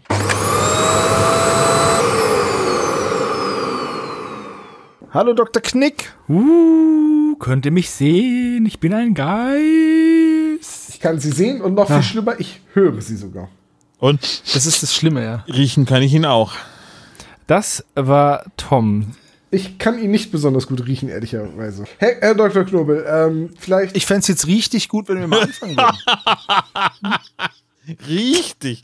Oh, ho, ho, ho, ho, ho. Achtung, ich habe den Wortwitz entdeckt. es ist Ihr Quiz und unsere Zeit. Fangen Sie doch bitte an. Schlimmer als Sebastians Wortwitz können die Antworten von euch heute echt nicht werden. Ich fand das sehr geistreich. Geist, hihi. Wird immer besser. Frage Nummer eins. Mit was wird das Uja-Brett bei der ersten Seance bedient? Jetzt habe ich wieder so ein bisschen Angst, dass ich Buch und Hörspiel verwechsel, weil ich meine, im Buch wird es näher spezifiziert und im Im Hörspiel. Hörspiel auch. okay. Ähm, es ist ein Weinglas. Das haben Tom und Sebastian richtig. Oh, komm, Freunde. Ernst. Olaf hat nur Glas. Zählt. Weil es Nein, wird, glaub- Sorry, aber es ist ein es Weinglas. wird mehrfach gesagt, es ist ein Glas und es wird an einer Stelle gesagt, Weinglas Es wird zweimal zählt. gesagt und es wird gesagt, langs am Stiel an. zählt. Frage Nummer zwei. Wie lange hat Anna Maria Gomez für Dora Mastratoni gearbeitet? Ach, du, Mastratoni heißt die. Matador, habe ich doch gesagt. Machu Picchu. Machu Picchu heißt die Frau. Ich meine, ich habe geraten und damit ist meine Antwort garantiert falsch, aber Ich, ich war mir auch nicht mehr sicher, aber ich glaube, ich hätte das gehört. ist doch egal. Olaf Olaf, Olaf gibt's in Tagen an. in Nanosekunden. Also, es ist keine Schätzfrage. Tom hat sieben Jahre, Sebastian hat 15 Jahre, Olaf hat 20 Jahre und die richtige Antwort ist 8. Scheiße. Schade, dass es keine Schätzfrage ist. Ja, sonst hätte Tom das richtig gehabt. Aber immer pünktlich gewesen. Das wusste ich auch. Ja. Ja. Die acht Jahre, die sie für die Mastratoni gearbeitet hat. Frage Nummer drei. Wie lange brauchte der Krankenwagen wirklich? Das ist jetzt die, die, die Zeit, die äh, ähm, der brauchte. Der Krankenwagen wird ja gerufen von einer Freundin der Mastratoni. ja, ja, und dann, Ja, ja, und dann ja, nochmal ja. eigentlich von der Anna Maria Gomez. Und dann ist und aber dann kommt er ganz schnell, genau. aber er kommt ja auf den ersten Anruf und nicht auf den zweiten. Dementsprechend, wie lange braucht der Krankenwagen wirklich? Garantiert auch falsch, aber was soll's. 15 Jahre steht da noch. Vollkommen richtig, Olaf und Sebastian. Bam. Juhu. Sie braucht vier, ähm, 14 Minuten braucht der Krankenwagen, weil er wird um 15.48 Uhr gerufen. Das ist der Moment, in dem das Foto aufgenommen wird. Und ähm, er kommt zwei nach vier. Und um vier findet ja die Anna Maria Gomez die arme Frau. Und das sind Gourmet. Hat Sebastian recht, hier ist Gummi. Ja, das, das habe ich mir jetzt mit der Uhrzeit nicht so genau gemerkt. Vor allem auf dem Foto ist doch nicht zu sehen, wie der Krankenwagen gerufen wird. Naja, sie stürzt und dann wird sofort der Krankenwagen gerufen. Deswegen sind es 14 Minuten. Du bist mit 17 nah dran. Ja, ich habe einfach geschätzt, so nach dem Motto, ja, zwei Minuten war die da- also nach zwei Minuten, nachdem sie da war, kam Aber eher, und aber eher wären es weniger. Also sagen wir mal, die stürzt, dann ist sie noch eine Minute geschockt oder zwei, dann wären es zwölf Minuten circa. ja, ich ungefähr. dachte halt so, ne, der, der Krankenwagen braucht bestimmt so die klassische Viertelstunde bei den drei Fragezeichen, weil viele Dinge sind ja einfach immer eine Viertelstunde 20 Minuten. oder 20, ja gut. dann Eine halbe Stunde länger. später. Ja. Eine, War die Frau immer noch tot? Später. Okay, jetzt kommt eine Schätzfrage. Frage Nummer gut, 4. Olaf hat einen Punkt. Wie viele Rosenblüten sind auf Ach. dem Cover? Ach, jetzt komm. Rosenblüten, nicht Rosenblätter. Rosenblüten. Einzelne Rosenblüten. Ich schätze eh wieder übel daneben. Bis jetzt ist Olaf am nächsten dran, aber es hat noch kein anderer abgegeben. Ja, die beiden wollten nicht antworten. Jetzt, bis jetzt liegt Olaf vorne, aber die anderen spielen noch nicht mit. Tom hat 12. Sebo hat 35. Olaf hat 42. Oha. Und die richtige Antwort ist 54. Ui. Wow. Hätte ich jetzt nicht Also- gedacht, dass das so viele sind. Olaf. Schätze. Überraschenderweise hat Olaf gewonnen. Na, das ist ja mal was Neues. So. Ich habe das Hörspiel ja mehrfach gehört. Wie, wie haben sie sagen, die denn gezählt? Ich meine, sind sie sich sicher, dass sie nicht aus Versehen welche doppelt gezählt haben? Oder? Ich, nein, ich habe Ich habe jetzt auch gerade noch mal das Buchcover, aber sie haben bestimmt das Cover vom Hörspiel, ne? genau das Hörspielcover. Ah, das ist natürlich breiter. Aber da sind dann Und- mehr Rosen drauf und nicht einfach nur breitere Rosen. Ja. Ja, da sind dann, weil das Cover ja ein bisschen mehr in die Breite geht und dann ist da bestimmt mehr Rose drauf. Aber wir machen schon einen Hörspiel-Podcast hier, ne? Also, ich wollte es nur mal so sagen, ey. ne? Also, Ich habe hier mal in die in die ähm, in Gruppe ein Bild gepostet, auf dem das abgezählt ist. Props gehen raus an meine Assistentin. Mich, mich irritiert gerade, dass Sebo überhaupt das Buch da hat. Ich habe nicht das Buch da, aber ich lese den Klappentext immer und da ist das der ich habe das ja praktisch auf dem auf der Kassette. Ich hätte jetzt zählen können, aber ich habe es extra umgedreht, weil ich nicht schummeln wollte. Naja. Ich habe das das Buch hat aber weniger, weil das immer die aber ja, Ich, ich habe jetzt, ich hab jetzt auch das Cover nur so grob vor Augen gehabt und habe gesagt, naja, das sind vielleicht so 12, 13 Blumen. Sind die. Ja, ich wusste, dass es da so, so viele auf einmal sind, weil ich vorhin hatte ich das Ding noch in der Hand. Aber ich dachte halt nicht, dass es 52 sind. also ich habe ja. gedacht, dass es schon eine Das sind ganze auch Menge 54. sind. Weil ich habe mir das Cover vorhin lange angeguckt, weil ich ja an dem Buch auch geschmökert habe, wie das zu diesem Bild gekommen ist. Ja, Ja. Es ist ja auch egal, wie, wie Olaf jetzt schon wieder recht Ja, hatte. das stimmt allerdings. Also, Frage Nummer 5. Ich habe ähm, das Hörspiel ja ein paar Mal gehört und ich finde, da wurden ein paar sehr schöne Sätze gesagt. Welcher dieser Sätze wird so nicht im Hörspiel gesagt? Na, ihr drei? Oh, och, das sieht ja vortrefflich aus. Das sagt Tante Mathilda. Dann stellt sich heraus, dass Mr. Willow ein völlig geistesgestörter Mastratoni-Fanatiker ist und ziemlich gut als Psychokiller in Frage käme. Das sagt Peter. Vielleicht, vielleicht auch nicht. Dann Mrs. Willow sagt, vielleicht, wenn ihr nicht gleich verschwunden seid, holt mein Mann die Schrotflinte. Und D, der Erzähler sagt, sie rankten die kurze Treppe zur Haustür empor und reichten bis zum Balkon, der vor lauter Blütenpracht geradezu explodierte. Welcher dieser Sätze ist so im Hörspiel nicht gefallen? Boah. Darf ich nochmal den ersten? Na, ihr drei? Oh, och, das sieht ja vortrefflich aus. Den zweiten bitte nochmal. Dann stellt sich heraus, dass Mr. Willow ein völlig geistesgestörter Mastratoni-Fanatiker ist und ziemlich gut als Psychokiller in Frage käme. Der dritte? Wenn ihr nicht gleich verschwunden seid, dann holt mein Mann die Schrotflinte. Dann, nein, holt mein Mann den Schrotflinte, Entschuldigung. Und D, sie rankten die kurze Treppe zur Haustür empor und reichten bis zum Balkon, der vor lauter Blütenpracht geradezu explodierte. Da hätte man sich denken können, dass es mehr als zwölf Blüten sind. Ja, gut, wir hatten jetzt auch den Satz nicht so parat. Ich habe auch nur die im Vordergrund gezählt und nicht die. Die kommen alle vier so im Hörspiel vor. Okay. Ich glaube, Ich, ich, äh, er hat- ich er hat- möchte eine ich wette, These in den Raum werfen, wenn es gleich aufgelöst wird. Ich wette, dass Dr. K. uns nur ein oder zwei Worte geändert hat. Bin total irritiert, weil ich meine, dass alle vier Formulierungen so. Okay, Tom Ja, sagt, haben alle ab, äh, Antworten abgegeben. Ich möchte Gleich? gerne Ja. meine These in den Raum werfen. Ich würde sagen, Peter würde niemals Killer sagen, weil das einfach nicht in diesem Europa. Äh, Ja, doch, ich glaube, das hat er gesagt. Auch, ich glaube, er Mörder sagt er. Killer genau. Olaf hat recht. Peter sagt Oh, Psychomörder. Es gibt's doch nicht. ich dachte vielleicht, sagt Mathilda nicht vortrefflich, sondern vorzüglich. Scheiße. Ja, okay. Sebo hat Satz A und Tom hat auch A genommen. Aber richtig ist B und damit hat Olaf hier den Punkt. Und ich bin begeistert, Olaf. Ich hasse Olaf.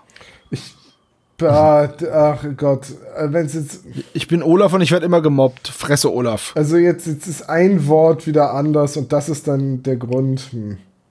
Ich hatte jetzt die ganze Zeit darauf dass ein Satz kommt, der, der, der, an den ich mich nicht erinnere und ni- nicht, Naja, wobei Olaf hat sich's ja hergeleitet und nicht erinnert. ja, Olaf, ja. Olaf ich, ist einfach clever. ich gönn und Olaf hat genau auch den Punkt. den Punkt der Frage gefunden. Ich komme mir von der Frage nur veralbert vor. Das habe ich extra für dich gemacht. Ja, vielen Dank auch. So, da ist die Tür. Raus. Ich fand die Fragestellung eigentlich sehr, sehr witzig. Ja, wenn sie es anbietet, wiederhole ich Ich kann euch beruhigen, bei den nächsten Folgen bietet es sich nicht an. Da habe ich mir andere Fiesheiten ausdenk gedacht. Kommt da noch was, Herr Doktor? Oder Nein, nein, ich ähm, sonne mich nur Aber machen Sie das doch woanders. Toms schlechter Laune. Hier. Adieu. Dr. Knobel, spielen Sie Monopoly? Ja, er ist der Stinkstiefel. Ja, Kollegen, das war doch eine besondere Herausforderung mit den Jungs von Recherchen und Archiv, äh, die wir hier recht herzlich noch einmal grüßen. Ja, ich hoffe, ihr hattet auch Spaß mit der Challenge, die wir euch gestellt haben. Oh, da muss ich gleich mal reinhören. Da bin ich auch mal- sehr gespannt drauf. Ja, ich mach mal so, ne? Das war also der spezial gelagerte Sonderpodcast Folge. Oh, jetzt muss ich kurz gucken. 72, äh, die drei Fragezeichen und die Villa der Toten, wobei das und weggelassen worden ist. Ja. Ja. Und es gibt auch nur eine Tote. Aber naja. Vollkommen richtig gebeugt in dem Fall. Ne? Die Tote. Also Villa der Toten.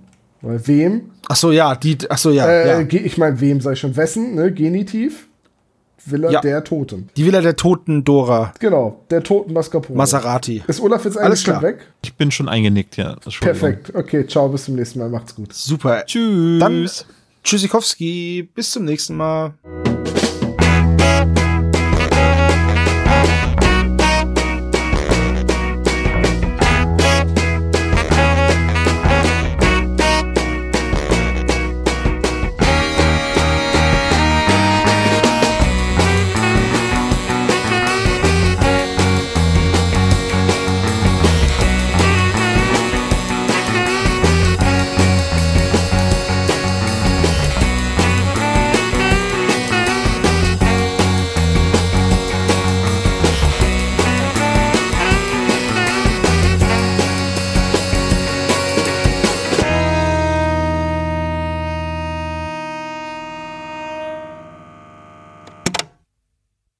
Das war der spezial gelagerte Sonderpodcast. Ihr könnt die Jungs unterstützen über patreon.com slash spezialgelagert oder über paypal.me slash spezialgelagert. Der SSP bedankt sich recht herzlich bei Dr. Orgel für das tolle Intro und der Station Voice Heinz Kreinbaum. Der SSP ist ein Hobbyprojekt und steht in keinem Zusammenhang mit Kosmos oder Europa. Ihr findet den SSP auf Facebook, Twitter und Instagram jeweils unter Spezial gelagert sowie auf YouTube. Außerdem könnt ihr die Jungs auf dem SSP Discord-Server antreffen. Alle Links findet ihr natürlich auf der Webseite spezialgelagert.de. Bis zum nächsten Mal.